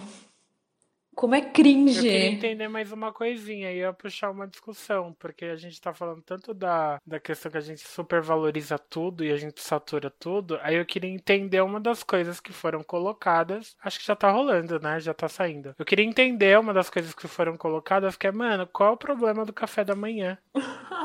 Eu queria entender. Ah, eu também não faço ideia. É, não me pergunte. Pior que, eu, pior que é uma das únicas que eu tenho mais dúvida, porque alguns eu até consigo compreender, mas do café da manhã eu não entendo. Mas, é- mas eu acho que tem a ver com o horário que vocês dormem, não é? Tipo assim, vocês ficam de Ah. madrugada acordados. Vocês, vocês tomam café da manhã? Que virou uma coisa meio cultural, né? Porque a nossa geração, em, em geral, assim, ninguém acorda pra tomar café da manhã. Então, talvez seja por isso, mas assim dizer, porque. É, porque eu lembro que quando eu comecei a ver tudo esse alarde que foi feito em todas essas coisas que a gente acha até normal, eu pensar no recorte social, né, que a gente fica dentro disso, né, que algumas são mal vistas, assim, ou, ou saturadas de algum ponto, por um recorte social de uma galera que não tem hábitos como qualquer pessoa normal que tem que acordar de manhã e ver fundamento em você ter uma refeição para aguentar o seu dia, porque às vezes você nem Uhum. sabe que era só. Então eu comecei quando quando tudo isso veio à tona e eu só tava vendo a galera na internet falando o quão problemático essas coisas que a gente acha tão normal, é tão normais, né, serem um tabu pra nova geração. Eu comecei a falar "Dama, nessas coisas que assim, cara, todo mundo sai de manhã pra trabalhar e ele toma um café reforçado pra começar o seu dia. Então, da onde que tá vindo essa crítica, né? Interessante que agora aqui que a gente já tá conversando com duas pessoas que fazem parte dessa geração, eu já consigo já desconstruir um pouco dessa essa primeira visão que eu tive que foi meio negativa. Mas ainda fica o meu questionamento, gente, qual é o problema do café da manhã? Pra mim, eu acho que é muito mais uma questão de disciplina alimentar que a nossa geração não tem. Não disciplina só alimentar, como disciplina em vários sentidos que se perdeu ao, ao longo do tempo, né? A, a geração de vocês, creio eu, que tem mais ou menos uma rotina no dia, um dia construído. Vou acordar, vou tomar um café da manhã, vou ir trabalhar, vou ir estudar, vou tal. A nossa geração meio que perdeu muito dessa, dessa questão de disciplina. A gente acorda e fala, será que hoje eu tomo café? Será que não? Ah, vou sair pra rua, vou, vou pra, pra escola, vou comer uma porcaria qualquer, e fica por isso mesmo, entendeu? A gente não tem essa, essas regras. Eu acho que pra nossa geração isso é meio cringe, porque, tipo assim, pô, os caras têm regra pra poder seguir o dia, tipo, ah, eu tenho que tomar o café da manhã, é, no tal horário eu tenho que comer tal coisa e tal, então, tipo, acho que é mais ou menos Não, isso. acordei, já vou almoçar. Mas assim, a nossa geração não janta. Por quê? A gente tava na rua, ou tipo, trabalhando, ou de happy hour, que a gente. A nossa geração é a geração que adora um happy hour, que puta que pariu. Que ia tomar o seu litrão depois do serviço. Foi. A sua IPA ia depois do job. Que a nossa geração A reclama de vocês misturarem inglês e português, mas foi a nossa que começou essa palhaçada, entendeu? Que eu me irrito profundamente até hoje com isso. Mas enfim. É, tirando a minha irritação do jogo, é, a gente não tinha costume de jantar quando era mais novinho. Porque a gente tá. Provavelmente a gente saía do colégio, ia pro técnico, ou então começou a, a faculdade e trabalhava, chegava tarde em casa, sei lá. ah, não só de vocês. Tomava um copo de coca e ia dormir. Basicamente isso. Tanto que a nossa geração adora um iFood. A gente idolatra um iFood. Porque a gente chegou do serviço, acabou do serviço, pede um iFood, pede um rap, É. pede alguma coisa. Porque a gente não cozinha. Nossa geração dificilmente cozinha. Sempre Os muda. nossos pais cozinhavam, nossa sempre tinha. eh, Os pais faziam marmita, cozinhavam, e a gente, tipo assim, foda-se. Então é normal esse movimento da próxima geração, vai mudar alguma outra coisa. Vocês mudaram o café da manhã porque vocês têm um horário diferente do nosso. Mas um dia, talvez, eu não sei se o mercado de trabalho vai se adaptar ao, horário de vocês, ou vocês vão ter que passar por isso, de se adaptar ao mercado de Uhum. trabalho, ao horário do mercado de trabalho. Aí vocês vão mudar outra. O horário fixo do mercado de trabalho, eu acho que o horário do mercado de trabalho não vai mais existir. Porque hoje em dia você vê muito mais aplicações home office do que de fato no, no, no local. Por quê? É tanto uma questão de infraestrutura. Não, não dá mais pra todo, todo dia num tal horário todo mundo pegar o seu carrinho, dirigir até tal lugar, porque não dá, as ruas não comportam mais. Então, cada vez mais por uma questão de comodidade, de melhorar o trabalho, diminuir os custos de transporte, as, as empresas em geral estão aderindo o home office. Então, vai ser um horário que vai ser super flexível. É, tanto que as, as, a- os empregos tradicionais estão sendo extintos. Então, essa, essa regra de, ah, eu tenho que acordar no tal horário para ir trabalhar, dificilmente vai, vai, vai prosseguir por muito mais tempo. É o que eu acho, assim. E eu acho que vocês Uhum. têm chance de trabalharem muito mais, ainda mais do que a nossa geração por causa disso. Porque o home office te obriga a trabalhar mais. Com certeza. É porque a nossa geração. É comprovado que quando você tá É. num ambiente em que você se sente mais confortável é, e onde você consegue lidar melhor com as questões e tal, você trabalha com um desempenho muito maior. E as empresas estão vendo isso, porque não vale mais a pena seguir esse tabu de que, ah, trabalha só no Sim. escritório. Não, Ele quer rendimento, ele quer grana. É. porque eles veem que o rendimento aumenta. Então, o que, que o cara quer? Ele quer que os funcionários trabalhem pouco ou, ou mais? Quer grana. Então é isso. Eu acho que por uma questão tanto da geração se adaptar bem com isso e tanto pelo, pelo lucro que gera, que gera ser ótimo, faz todo acho que isso vai acabar sumindo, esse horário fixo. A maioria dos trabalhos está se tornando virtual e, como a gente mesmo disse, a nossa geração tem uma facilidade e um acesso muito fácil ao virtual. Então, você já tá vendo uma galera. Eu, eu já trabalho, é normal. Na época de vocês também tem a galera que aos 16, 17 já trabalha. Mas o que é o meu trabalho? Design. Eu trabalho no computador. Tá gerando isso. Tem muitas pessoas que estão se preparando já para isso.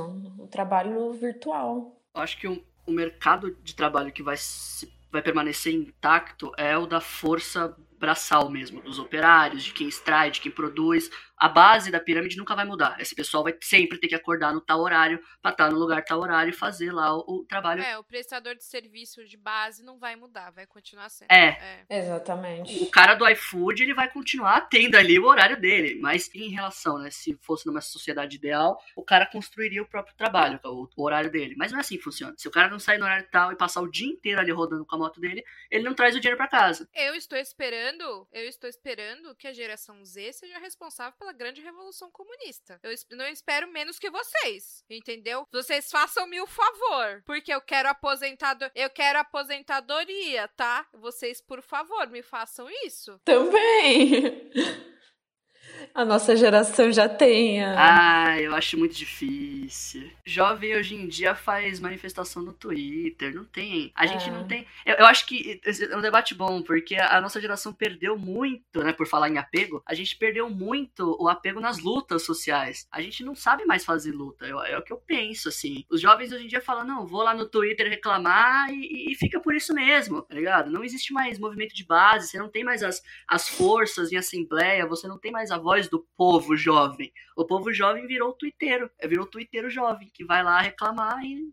Povo jovem. Então, como a jovem twitteira, eu digo, as pessoas virarem e gritarem e fazer alguma coisa se tornou um simples RT em alguma pessoa que resolveu ter a coragem de falar sobre. A nossa geração vai ter que lidar com isso e vai ser muito difícil. Tela, é, dando continuidade ao que você falou, eu percebo que a minha geração tá tentando correr atrás de, tipo, eles viram que não tava dando mais certo ficar só no Twitter, sabe? Sim. Eu vejo que tá, por causa do governo que a gente tá atualmente, a gente tá sendo obrigado a procurar meios, entendeu? É, Tipo, situações à parte, né? Porque na na história natural do Brasil, não se deveria acontecer isso agora. Assim, fazendo uma análise, não deveria, a gente não deveria ter um governo autoritário no momento que forçasse a gente. Então, isso, isso em questão sociológica é muito importante. O seu povo aprender a lutar contra as injustiças de um determinado representante, de um determinado modelo de, de política. A gente nunca soube lutar por isso. A gente aprendeu, a, a geração de vocês e a geração anterior de vocês aprendeu muito na ditadura, só que a gente pegou um período em que não houve nenhuma maneira, nenhuma, tipo, nenhuma causa para se lutar. A gente foi meio que sem, sem rumo, sem norte, né? A geração anterior teve muito rumo. Você tem uma causa fixa para lutar da ditadura e todo o resto. E o que esse governo tá proporcionando de bom, entre aspas, é a, a juventude aprender a se organizar e lutar a favor de, de causas né? que não acontecia. É, tá, sendo, tá rolando uma obrigação, né? Tipo, estão batendo na nossa porta. É, pessoal, foi o que você falou, o pessoal percebeu que essa de ficar no Twitter ainda não, não, não vai resolver muita coisa. Então a gente. E não só da, e não só da geração, assim, isso, essa, essa situação atual não é tanto da geração é, só de vocês, mas é, eu acho que impacta muito a nossa, assim. Porque a gente percebe que, eu vou falar assim, por mim, por mim, né? Eu, não, eu nunca fui uma pessoa muito política, eu nunca fui uma pessoa ligada muito à política para tentar entender, para tentar buscar. Eu, por. Eu acho que minhas primeiras eleições, quando eu, quando eu tive o título, eu sempre fui, desde os 16, mas as primeiras eleições eu sempre votava nulo. Só que eu acho que ah. chegou uma, um, um, determinado momento que eu vi que não fazia mais sentido eu votar nulo. E hoje, com a situação atual, como que eu vejo? Até então, eu nunca me posicionava politicamente nas redes sociais, assim, eu ficava quieta. Eu via as coisas acontecendo e eu ficava quieta. Agora, hoje, para mim, o que, qual,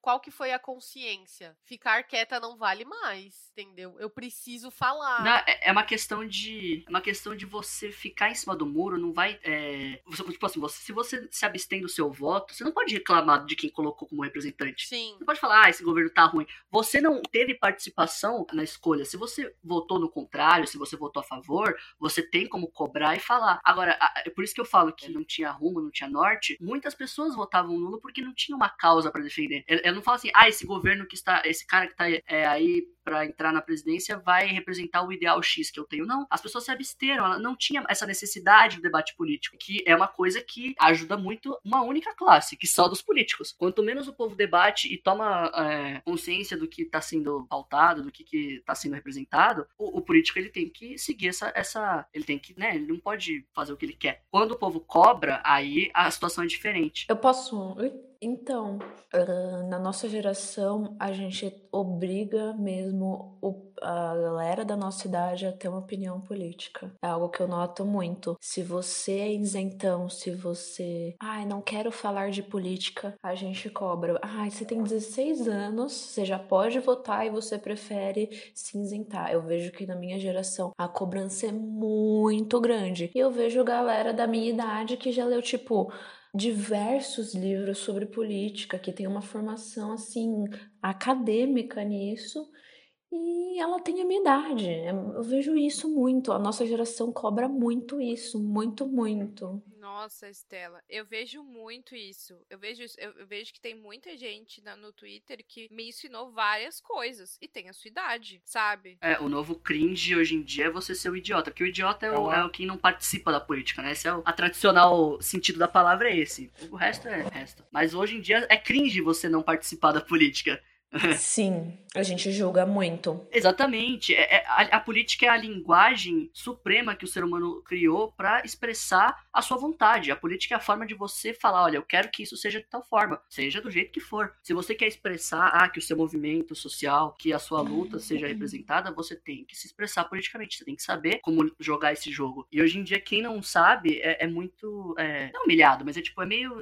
É isso que a Estela falou, que a pessoa fala: como assim, cara? Como é que você tem 16 anos e você não, não não, não, tem posição, você não tem isso. Tem a parte da polarização que é ruim. Por exemplo, a, se você não segue esse grupo muito limitado de ideias, você vai ser excluído do, de dois, dos, dos dois lados, né? Então essa polarização acaba fazendo com que o debate seja um pouco suprimido. As pessoas têm medo de conversar sobre suas ideias porque pode vir porrada de todo lado, né? Foi o que acho que eu já vi né, da política do, do, cancelamento. Muita gente falando que isso não é saudável. Você pegar ali uma opinião que a pessoa tem, eventualmente teve, e, e usar isso como uma forma de, de, excluir a pessoa, negar ela como ser humano. Não, todo mundo pode cometer. O ideal é que o debate seja aberto. E isso é uma coisa que a nossa geração vem, vem querendo muito, né? É, mas ao mesmo tempo tem essas coisas. Por exemplo, a nossa geração quer muito que o debate político seja aberto, mas ao mesmo tempo a nossa geração pega uma, uma figura tal e cancela a pessoa. Então é uma coisa que é muito estranho, né? Nossa geração ela é muito aberta. O que eu vejo na nossa geração é a gente olhar alguém que estudou algo e a, e a gente achar essa pessoa super correta, o que ela tá ensinando que é o correto, o movimento dela é o certo, e aí uma organização de pessoas se unir a isso e não saber argumentar por que aquilo é correto e, e também não saber argumentar por que o outro é errado. É esse o ponto. Vou ter que pegar uns exemplos. Eu conheço gente que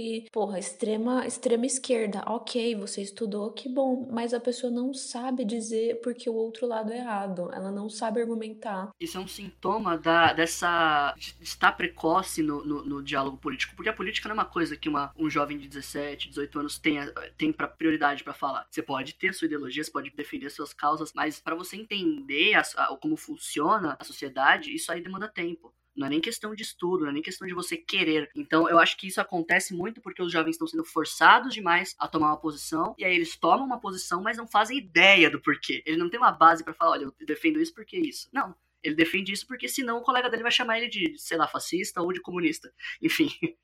Os jovens não têm essa. Exemplo, você... nossa amigona conservadora. Ela não entende que ela tá apoiando um negócio que fere ela como mulher, mas ela diz que esse é o correto porque foi o que ela viu com os pais, foram que a vivência dela ensinou. Só que aí a gente questiona que vivência ela consegue ter se ela, tipo, nunca saiu da casa dos pais, nunca se envolveu com outros grupos sociais, nunca teve que trabalhar em um lugar, nunca teve que lidar com a sociedade em si. O problema problema que a gente enfrenta isso é pegar uma, a nossa geração é pegar uma verdade e levar ela como absoluta. Mas aí eu não sei dizer se a sua geração teve o mesmo, mas é algo da nossa que eu vejo muito. Muito. Imagina para eles, ah, né? Teve. É o que mais tem. O que eu ia perguntar para vocês é que a gente tá falando assim no sentido de parece que vocês pesquisam mais sobre a sociedade, sobre política, vocês precisam ter mais uma opinião, algo que para nossa geração não era tão cobrado, mas na de vocês é cobrado. Só que a nossa geração, a gente no momento atual que a gente tá, a gente precisa se posicionar e a gente tá falando de posição fora das redes sociais. Mas vocês não ah. acham que talvez por conta de todo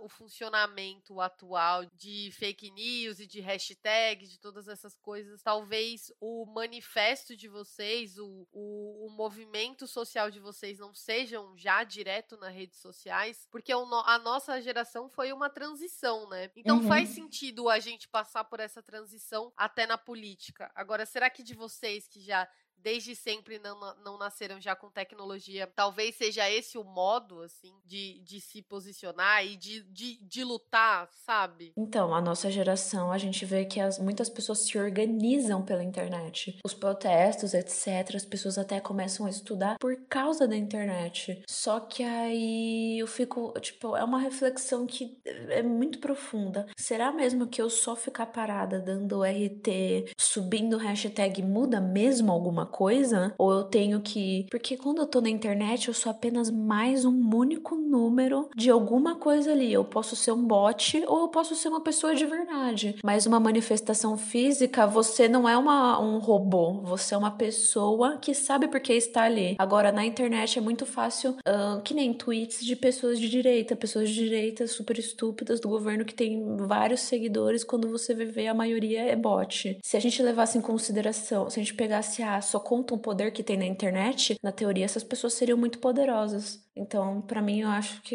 isso não tem muito, muito a ver, não. Tipo, a gente usar a internet. Existe manipulação também, por exemplo, pegar uma manifestação e falar que teve 12 mil pessoas quando teve 100 mil, ou o contrário. Então, eu acho que isso acontece na internet tanto quanto acontecia no, no cenário real. O que a internet nos deu, que eu ia falar, né, que a, a informação ela liberta ou ela te aprisiona. A, informa a internet ela deu a oportunidade das pessoas conseguirem se expressar e, e encontrar os seus grupos de uma forma mais fácil, porque antigamente para você encontrar o seu grupo de correligionários, né, o pessoal que te apoia, que segue a sua, a sua ideologia, era muito mais difícil. Você encontrava, né, às vezes, em praças, ali, em ambientes que são propícios, propícios para isso. Com a internet, qualquer pessoa sabe pegar o Facebook e falar uma opinião lá, e outras vão lá, compartilham, curtem, comentam. Então, a internet abriu mais o debate, abriu mais o diálogo e permitiu que os grupos se organizassem de forma mais é, profunda, né? Só que essa organização, que a gente não, não soube diferenciar, é que essa organização tinha que ser para o coletivo real. Você unir essas pessoas na internet, mais o,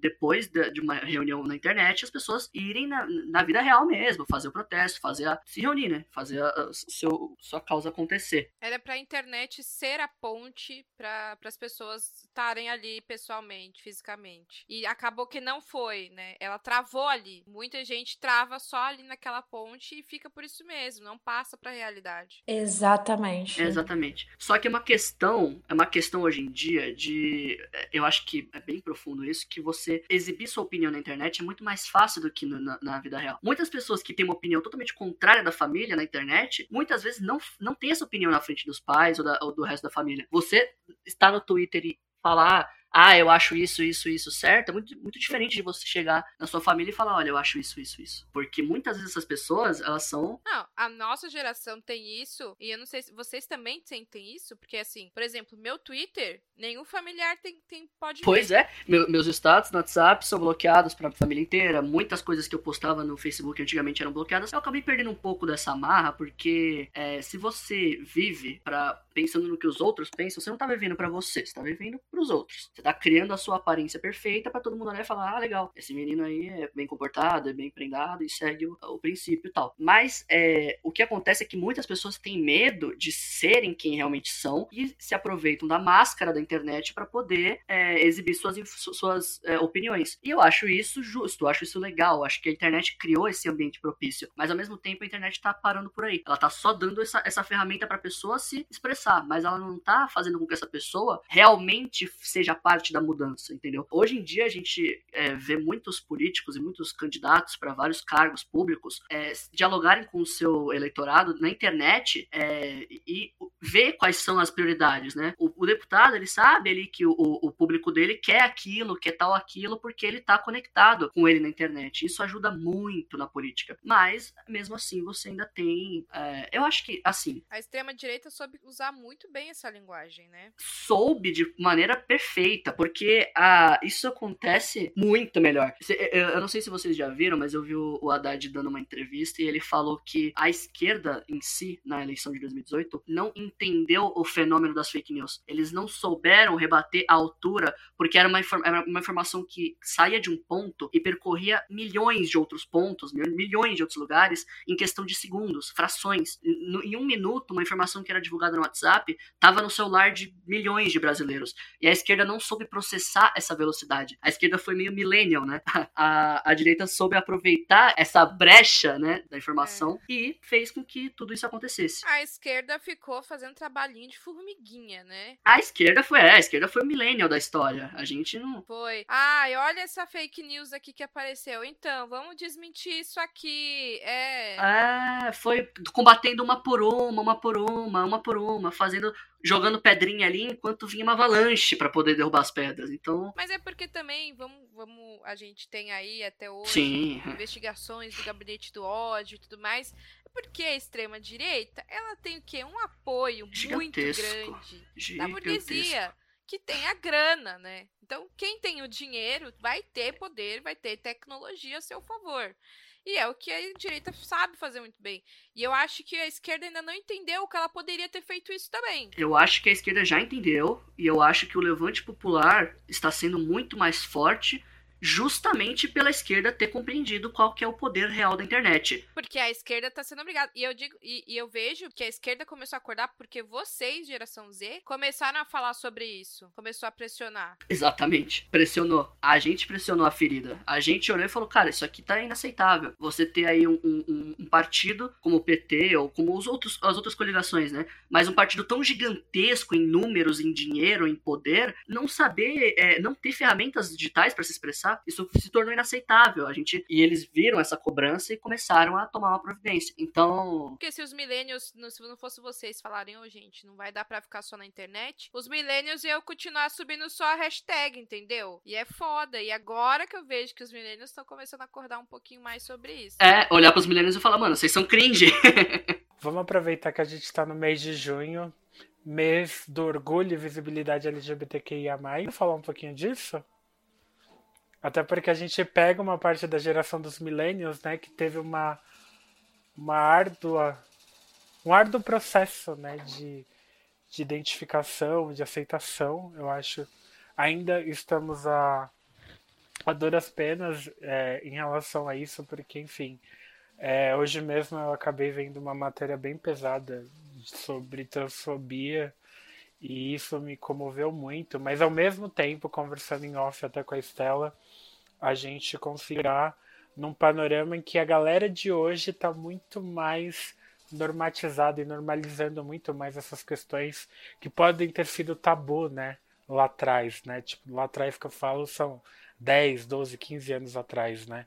E enfim, a gente vindo do mesmo colégio, todos nós, né? Enquanto a gente no ensino médio, a gente tinha poucos elementos ali que eram abertamente é, assumidos e falavam com facilidade sobre essas, essas questões, esses tabus que ainda naquela fase eram meio pesados para se comentar.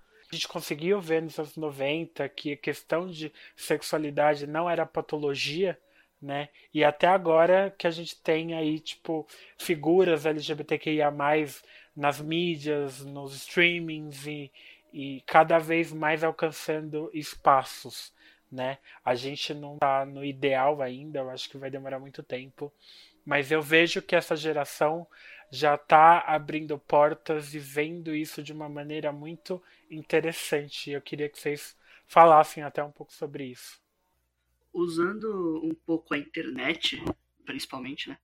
A internet permitiu que as comunidades LGBT tivessem muito mais visibilidade e pudessem mostrar a questão do estereótipo, né? Porque muita gente tinha preconceito com a comunidade, porque dizia que essas pessoas eram ah, falavam que eram vagabundos, que não sei o que, não sei o que lá. Você tem artistas hoje em dia muito reconhecidos que tem sua posição firmada, você vê pessoas no ramo acadêmico, você vê muitas pessoas que têm posições relevantíssimas na sociedade que são da comunidade LGBT. Você deu uma liberdade para que essas pessoas aparecessem e mudassem é, estruturalmente essa visão da sociedade em relação a elas. E também deu a permissão que os grupos se unissem, encontrassem é, em redes sociais a, a, os, seus, os seus pilares, né? Encontraram a, a comunidade trans encontrou a comunidade trans, a comunidade gay encontrou a comunidade gay, e assim eles, eles puderam se organizar de uma forma mais é, rápida, mais fácil, para poder lidar com as questões da, da luta da, da, da, da comunidade em si. Eu acho que isso, a internet trouxe essa vantagem. Eu acabei comentando com vocês ontem no off sobre, né, o Camargo, e para mim, eu entrei no Camargo e as pessoas já falavam abertamente a sexualidade delas. Tipo, garotos chegarem a assumirem que são gays, que são bis, garotas chegarem a assumirem que são gays e bis. Literalmente, no primeiro mês de convivência, que ninguém se conhecia, porque lá era um ambiente seguro. Tanto que a gente tem a piada que no Camargo é a escola da galera LGBT, né? E aí Não existe hétero no Camargo, uma piadinha. E aí, hétero é cringe. E aí, hum, e aí além disso, além disso, hum, tem as pessoas que são assim, os gays populares, as lésbicas populares, a galera ser conhecida por isso porque não ser ex exatamente reconhecida por isso, mas, tipo, todo mundo saber, porque, ah, todos os meninos gays querem ficar com um tal menino que ele também fica com menininhos, pronto. Tipo, ter isso muito aberto, até porque quando tinha os rolês, é, tinha os rolês, tinha essas coisas, as pessoas já sabiam, já sabiam com quem elas queriam ficar, tentar ficar, né? Tinha muito isso. É, quebrou bastante essa divisão no Camargo de de tipo, ah, a comunidade LGBT. Não, ali era uma comunidade ponto final. Que nem tinha as garotas super populares do colégio, super lindas, que todos os rapazes queriam pegar. Tem os meninos super populares que todos os rapazes querem pegar também. E aí isso ficou mais uma questão de sociedade ponto final, né? Tipo, ah, e a comunidade LGBT ali, a gente aqui. Não, Camargo é interessante isso, né? Que é um, é um, é ambiente muito, que nem a Estela falou, seguro. E que as pessoas, elas. Ali, ali naquele ambiente, inclusive, é, se você tem um posicionamento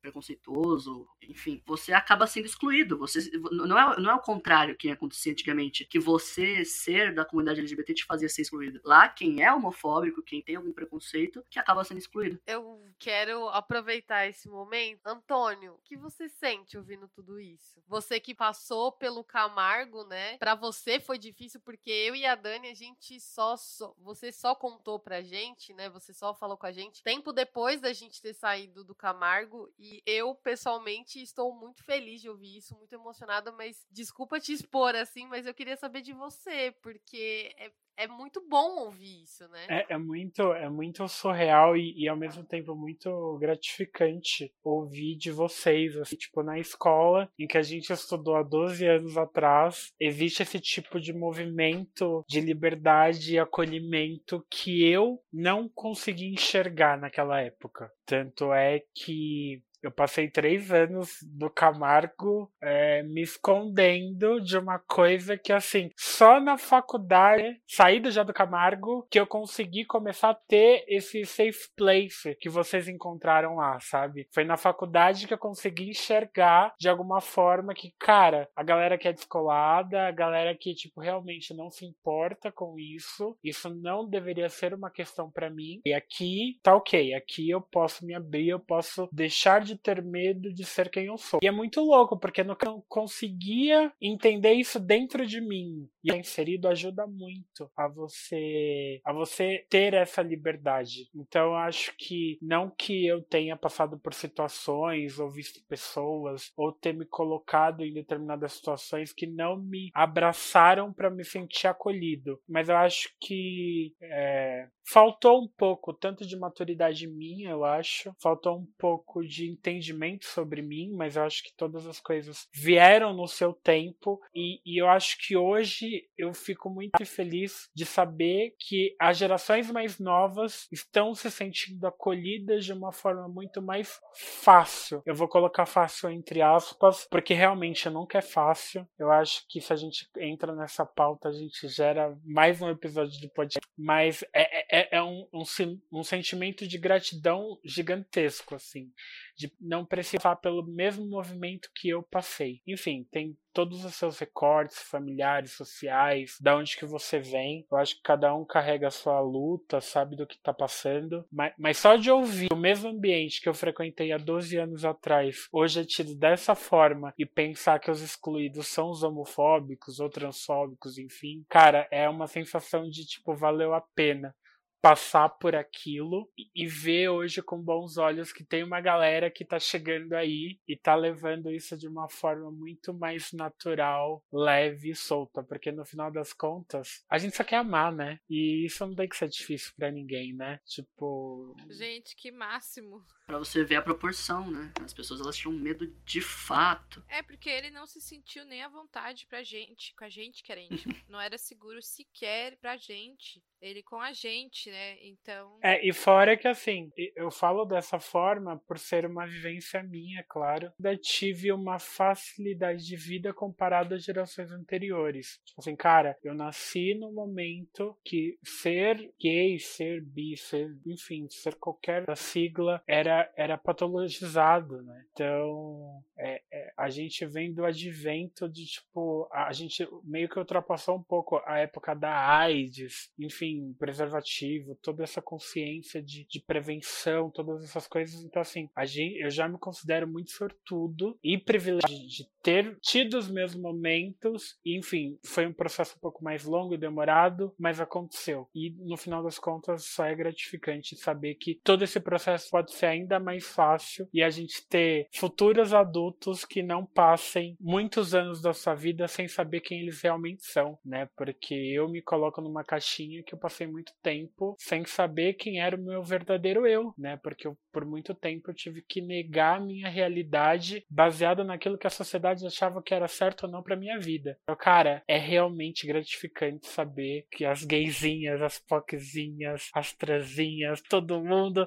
tá aí vivendo, sendo feliz e, e, e por mais que é isso, né? Porque os números ainda são muito cruéis, os casos ainda são muito difíceis de encarar. Até falei no começo da minha fala, é, estar no mês de orgulho representatividade é, é, é muito simbólico, é muito válido, é um marco histórico, mas ainda a gente está no país que mais mata pessoas trans e pessoas homossexuais no mundo. Então, assim, é uma realidade ainda que é muito dispare, né? Porque enquanto a gente está falando de um avanço de uma geração, a gente ainda está falando de uma geração anterior que está muito retrógrada. Enfim, é... então, assim, são aquelas coisas que, que são difíceis, são muito complicadas, mas é sempre interessante ver que há uma luz no fim do túnel e a gente está caminhando de forma legal, sabe? Enfim, acho que é isso. Não, e você falando, Antônio, é, é, uma coisa que eu sempre penso é, e converso Exatamente. com outras pessoas que também estão na comunidade e que são mais velhas é que, poxa, vocês estão vivendo o sonho de todo mundo, sabe? Porque a gente, quando a gente é adolescente, tá no colégio, a gente tá começando a nossa vida afetiva, sabe? Para além da família. A gente tá encontrando os nossos amigos e a gente tá começando a vida afetiva sexual. E a gente Sim. não tinha isso. Não tinha essa do,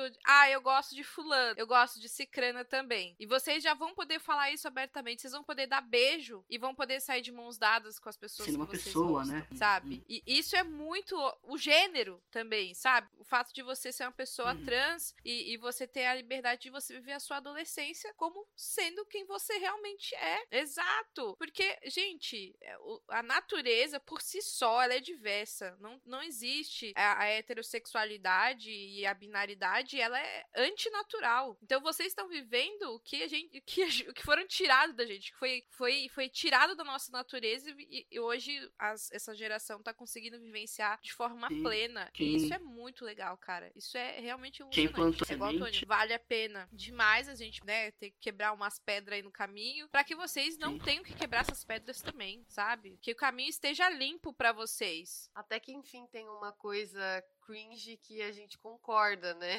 Que é ser, ser homofóbico é cringe, né? Então, até que enfim tem uma algo que a gente, como millennials, pelo menos nós três aqui, não, não nos categorizamos, mas é, é, é, bom saber isso, é bom ouvir isso e ver como que as coisas estão diferentes e mesmo que a gente, é, mesmo que a gente está trazendo tudo isso, né, o, o quanto a gente está se sentindo velho, quando a gente está se sentindo ultrapassado, é, a gente tem que olhar o, o lado positivo de outras coisas ainda bem estão sendo consideradas como ultrapassadas e outras coisas estão evoluindo, né? Uhum. Quem plantou essa semente pra gente agora, né, foram os millennials, querendo ou não, né? Quem passou por muita é, repressão e quem passou por muito preconceito e que se tornou viável que um ambiente hoje em dia seja dessa forma foram vocês, foram as pessoas que, é, que iniciaram a luta, porque tudo houve um começo, que nem é, o Antônio falou, que as outras gerações anteriores a ele eram sofriam muito mais, claro, e só que elas sofreram para que a geração seguinte uh, pudesse ser mais li é, se, se, libertar e ele também é, para que a nossa geração pudesse estar onde estamos agora. Então acho que o que nós deveríamos agradecer seria isso, né? Seria essa continuidade da luta e que hoje em dia a gente pode considerar cringe alguém ser homofóbico.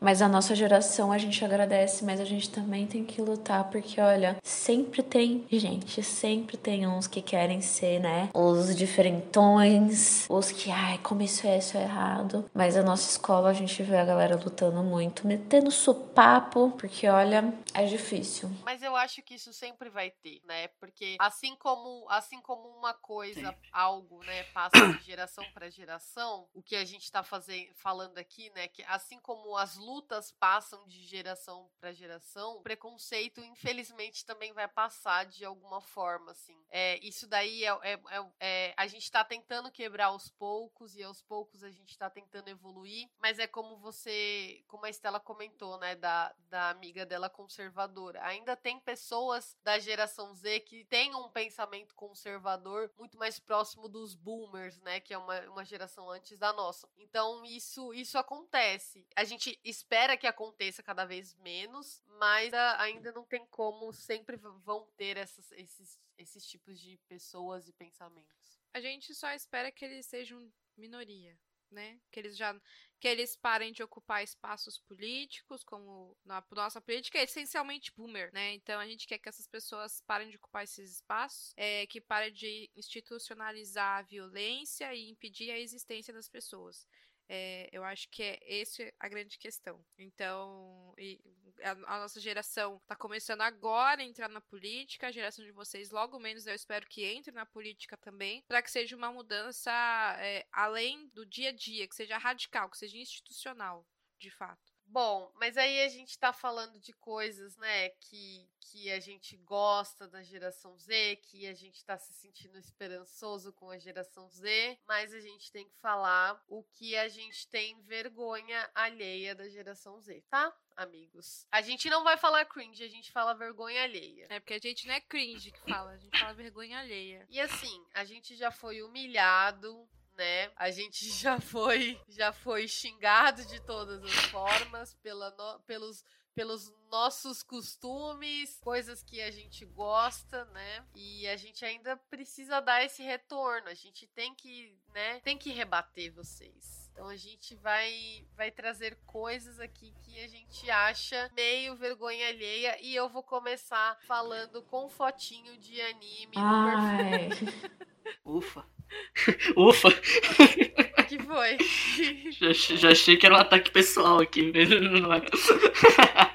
Não, não, não, não, não. Verdade, né? Mas o pior é que na nossa geração isso também é meio. Não, eu acho que assim, eu quero ver, eu quero ver a pessoa, eu quero ver a cara da pessoa. Eu não quero ver um desenho que eu nem sei o nome, porque a maioria das vezes eu não sei o nome, mas é um desenho ali. Não, vem, é, é sempre assim, é um desenho que tá mandando você tomar no cu na internet, entendeu? E aí você fica, o que rolou? O que rolou? Porque assim, esse ser humano que não tá nem botando a cara a tapa, tá me mandando tomar no cu. É, Assim, mas é.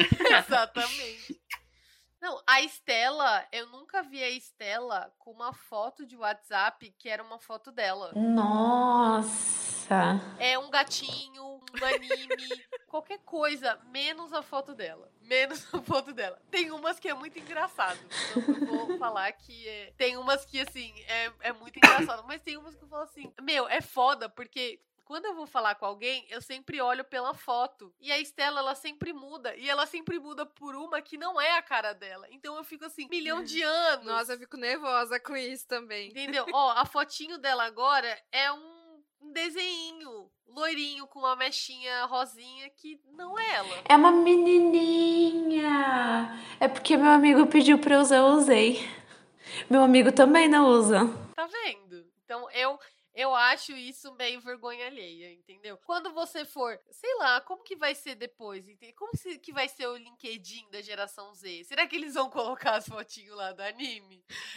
tipo isso. Exatamente. Como que vai ser? Vai colocar anime, meu anime favorito. Vai lá colocar só foto de anime. É, eu também, eu, eu acho, acho vergonha alheia a fotinho de, de anime. Mas é muito mais porque eu fico tipo assim, mano, se você vai me xingar, pelo menos mostra a cara, né? Põe a cara a tapa, né? É a coisa da treta de escola millennial, né? Te pega na saída. Eu sei, marca o teu nome, sei onde tu mora, entendeu? Na internet não tá rolando isso com a geração Z. Não dá pra chegar e falar isso. É mais fácil eles falarem que sabem, tipo, o número do nosso CPF. Porque eles vão saber achar isso. Agora, a gente que é velho não vai achar o CPF deles. É, é, você falou isso, que é cringe. Eu acho cringe demais na geração de vocês. Vocês têm toda a liberdade pra bater a gente, viu? Que é os TikTokers, gente. Desculpa. Desculpa, eu não consigo não achar cringe, vergonha alheia TikTok. Não consigo. Mas olha, a gente também não gosta. Eu acho que eu gravei três, três vídeos pro TikTok e eu sinto vergonha de mim por ter feito isso. É, eu acho que para mim, para mim o que é muito cringe nessa nova geração é a galera não gostar de nostalgia, gente. Olha, a gente também não gosta não. Sinceridade, a gente não gosta. Dizer a verdade, é uma é uma é uma é uma é, é uma classezinha ali, sabe? É umas ovelhinhas negras que apareceram ali, que começaram a gravar TikTok pra lá, TikTok pra cá. Mas não... não. Como assim a gente não é nostálgico? É, não, tem, não tem um representante Z da TikToker, né? A gente trouxe os twitteiros, a gente não trouxe os TikTokers. É. Então. Gente, a gente tem que voltar às nossas raízes, porque a gente saiu delas.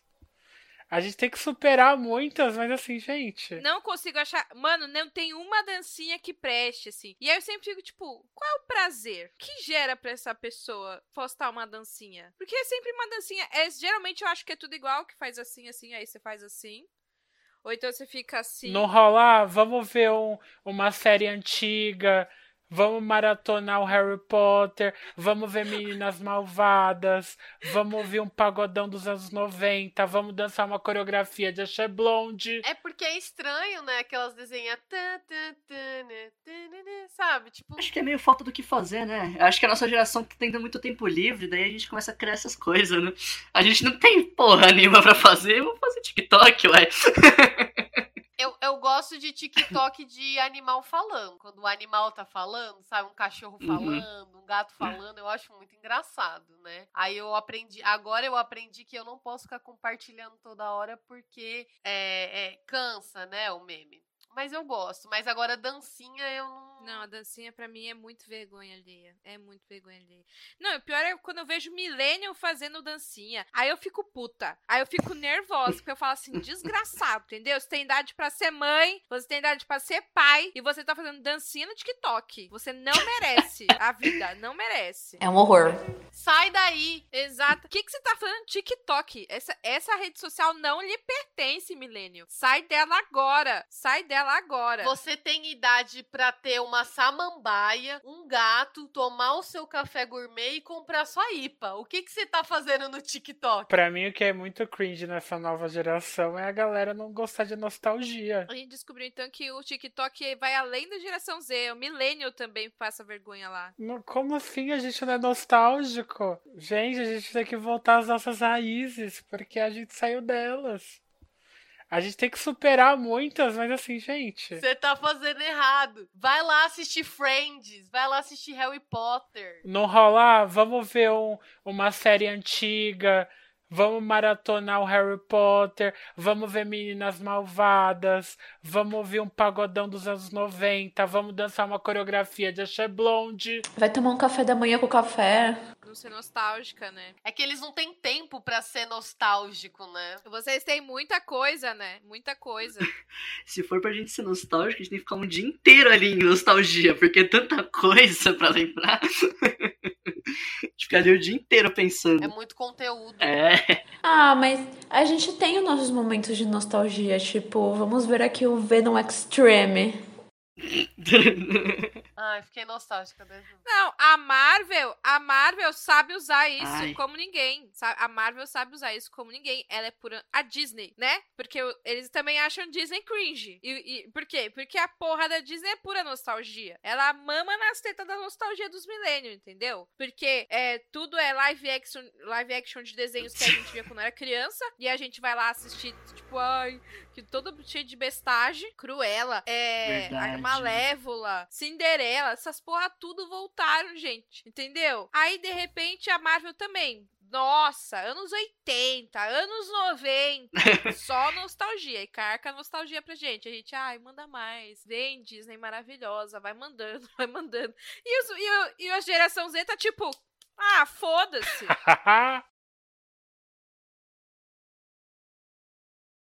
Exato. Quando vocês tiverem o poder de consumo que os millennials têm, eu quero ver a mudança que vai ser na Disney. Eu quero ver o que, que eles vão fazer para sobreviver. A geração de vocês tá forte ainda, né? Porque se não desse dinheiro, eles não faziam, né? A geração de vocês ainda tá bem animada com isso. E a gente consome, né? Ou daqui a algum tempo eu vou fazer um, um reboot de Harry Potter. Vão fazer. Vão fazer as princesas gravando no Eu TikTok. quero ver. Ah, eles vão fazer live action de quê? Do, daquele É. jogo que vocês acabaram de falar que velha, eu esqueci, dos quadradinhos. Minecraft, vai fazer live action no Minecraft. Minecraft. É. Vocês acham. Vocês acham Minecraft cringe? Vocês eu acham? acho Minecraft cringe. Vai ter filme, vai ter filme. Vai ter filme já. Sem cultura. Eu vou falar que eu acho, sabe por quê? Porque eu já vi vocês jogando. E aí, assim, ver vocês jogando é muito cringe. Nem acho. Assim, vocês não têm noção. Não é, é muito bom. Nossa, incrível. Porque, gente, vocês não têm noção. É eles, assim, eles estão um do lado do outro, mas eles estão de fone. E aí eles estão lá, cada um no seu note, fazendo sei lá o quê. Entendeu? Eu não sei se é de vocês esse jogo também, mas eu acho o LoL também. Também acho, horrível. Não jogue. Péssimo. Eu acho, eu a... Nossa, eu vou ser massacrada agora. Mas esportes, eu acho vergonha alheia. Todos. Aí eu fico. A galera tá se reunindo pra ver os cabras sentados na frente do notebook jogando. Verdade. Não, é. Mas o pior que virou uma forma aí de trazer os jogos e a tecnologia pra uma forma, tipo, profissional, né? Porque tem gente que joga- jogava, tipo assim, o que foi que eles descobriram, né? Nossa, esses jogos aqui tem umas ga- uma galerinha que joga muito bem. Que tal a gente fazer um campeonato? Foi isso, foi tipo isso. Foi assim que nasceu os esportes. Falaram, nossa, você joga bem isso aqui, que tal ganhar dinheiro pra fazer isso? Então foi, foi mais ou menos isso. Pois é, gente. Aí vira, virou esporte. Vocês nem sua, entendeu? Nem sua. É, virou esporte, é. Não existe mais esporte, existe LOL. Tem outra coisa que eu acho cringe. Que, tipo assim, é. Ai, nossa. E aí é uma coisa muito específica da Estela, coitada. Ai, eu sabia. Vocês respondem. É, ela sabe. Vocês respondem assim com uma letra. Ele também não gosta disso que eu faço. Ninguém gosta. É, Isso aí é da Estela mesmo. Entendeu? Vocês não dão todo o contexto. Entendeu? Eu, eu fico puta. Porque eu falo assim. Eu, eu faço toda uma pergunta pra ela e ela nem pensa na minha pergunta. Ela, ela responde um S, ela responde um N. Entendeu? Eu fico um pouco chateada. Eu fico, eu fico um pouco chateada. É, é um caractere pra responder uma sete linhas de, de, de texto. Não, é porque as pessoas. Eu, eu acho muito desnecessário chegar. Oi, tudo bem? Como vai você? Como vai a família? Bem, você poderia tirar um momento para responder a minha dúvida? Aí você coloca a dúvida. Eu vou chegar na pessoa e falar: dúvida, ponto. É isso. Tem que ser rápido. É rápido, tem que ter tempo. Pra que gastar, gastar tempo numa conversa que você não quer ter? Tipo, você gosta de azul, vermelho, ponto. Obrigada por falar que você não quer ter uma conversa, conversa com a sua irmã. Ah lá, tá vendo? Eu tô achando muito legal, assim. Você, assim, ó, tá indo um atrás da outra. Só manda um meme assim, ó. Vai responder, não, puta! Nossa, ela tá começando a usar e só por isso eu tô respondendo mais rápido, pra ela usar menos. Pra ela usar menos. Intimidador. Tá vendo? Pra usar menos. pra usar menos. É tipo, é tipo aquele, é tipo aquele do não quer falar com a Bandeirantes. Antes eu usava o não quer falar com a Bandeirantes, agora atualizou e agora é o Ai, É, então, agora- Puta merda, vai agora- ficar mais sete anos falando não vai responder não, puta. é, eu sou, É. eu sou de, ó, As definições de memes foram atualizadas. Não, mas a gente não falou, a gente não falou de um Hum. assunto importante. Que assim, no Twitter tava lá, é, sapatilha de bico redondo, cringe. Sim. Concordo. É, jeans skinny. Eu achei um pouco absurdo. Bem que já faz um tempo que eu não uso skinny, mas assim, porra, mano, porra. Eu achei um pouco absurdo. Aí é muito difícil, porque assim, ao mesmo tempo que cintura alta é cringe, cintura baixa também é. Aí eu falo, ué, o que, que nós faz com isso? Como é que faz? Você tem que conhecer dancinhas, as trends do TikTok, mas você não pode gostar. exatamente. Aí eu falei assim, não quero conhecer e não gosto. Já sou cringe, entendeu? Já estou no limbo da, do cringe. Aí, de repente, fala do café. A gente falou do café da manhã. Mas existe uma coisa que é o café preto. Horrível, Não. E aí vocês criaram uma guerra. Não. Eu não gosto de café. Como eu disse. Eu acho a glamorização do café uma Não, não, uma não, sacanagem. Acho Não, chato. isso É não. chato, é coisa de gente chata. É coisa de publicitário, é coisa de jornalista. Chato, chato. Não, amiga, amiga, não fala isso. Amiga, gente, não, não. A gente gosta Ó, do açúcar do café, não do café. não, vocês estão tudo errado. Gente, gente, vocês estão tudo errado. Ó, vocês estão tudo errado. Não fala, não fala isso do meu café, porque o café, ele tem toda uma história, ele tem toda uma trajetória, entendeu? Não é assim do nada. Não é uma coisa assim, ah, café, entendeu? Ele tem uma história e eu vou, eu vou contar, eu vou contar pra geração Z a história do café. Nossa, a gente mexeu, a gente mexeu com o coração dela. Mas é cringe. É muito cringe.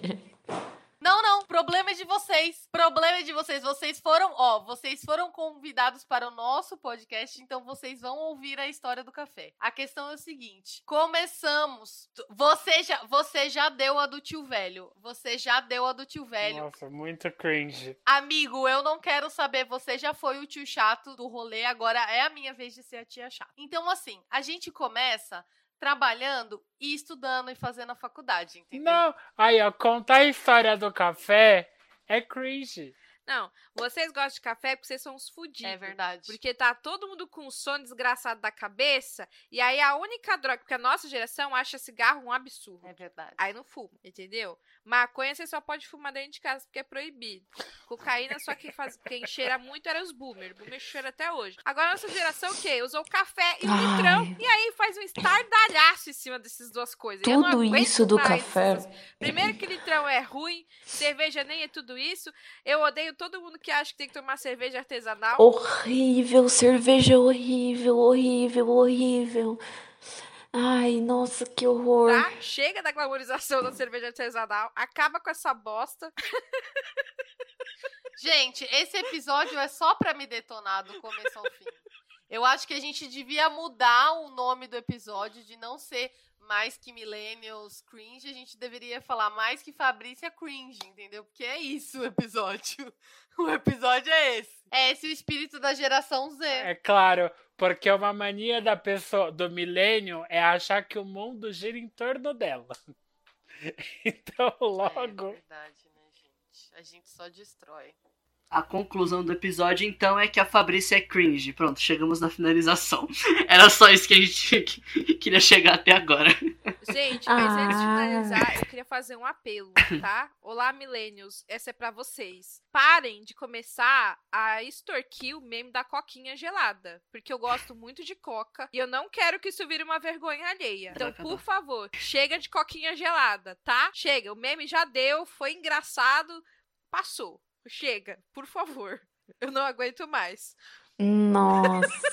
É, então, como a gente já tá caminhando pro final, eu queria super agradecer os nossos dados maravilhosos. Aí, tá vendo? É esse o espírito. É esse o espírito.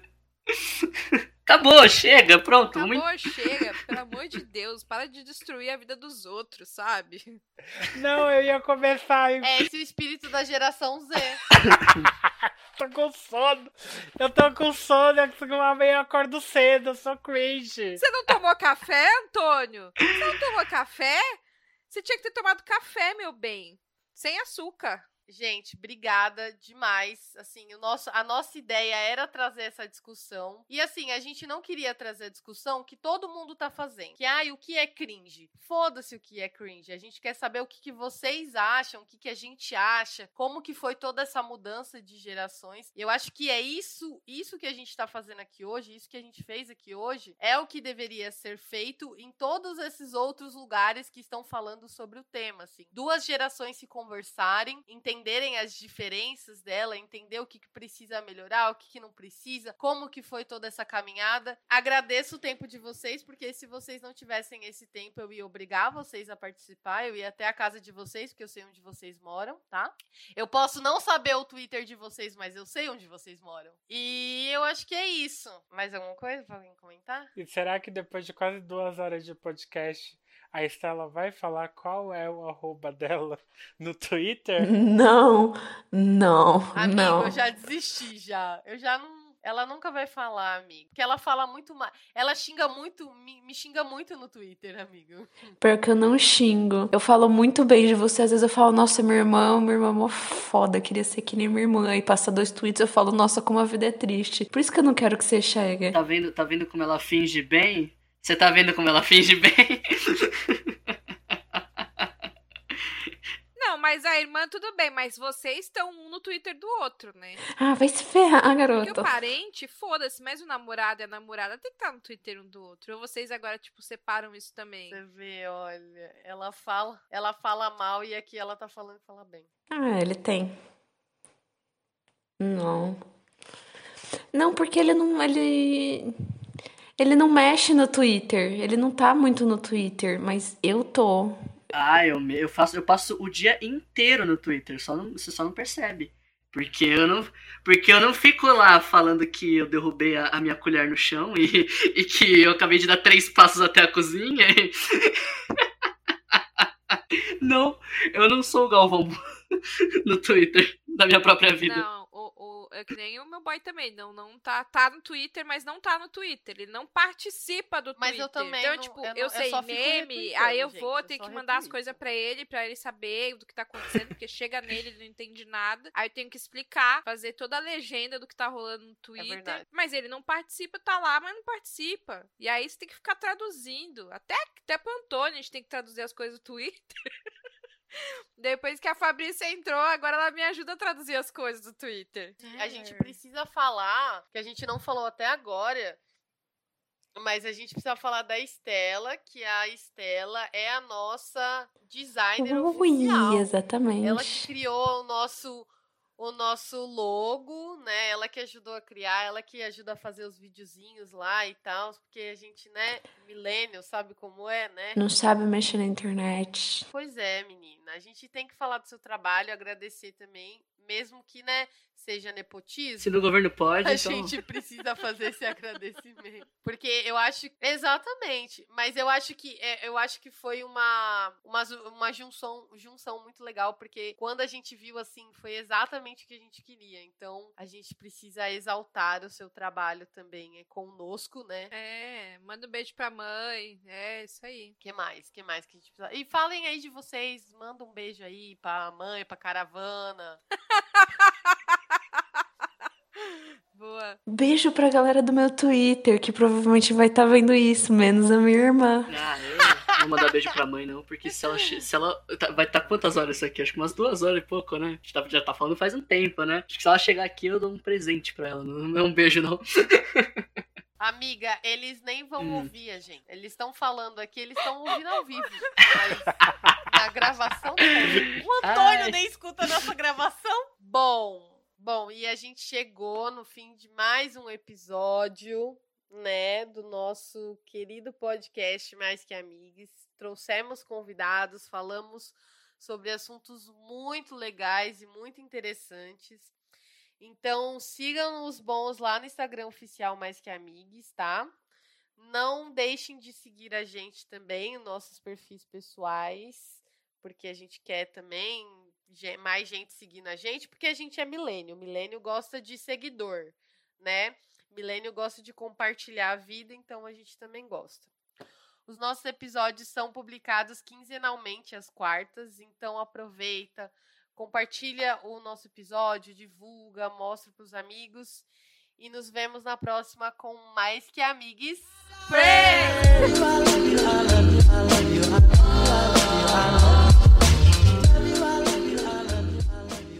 Nossa, mas é muito cringe.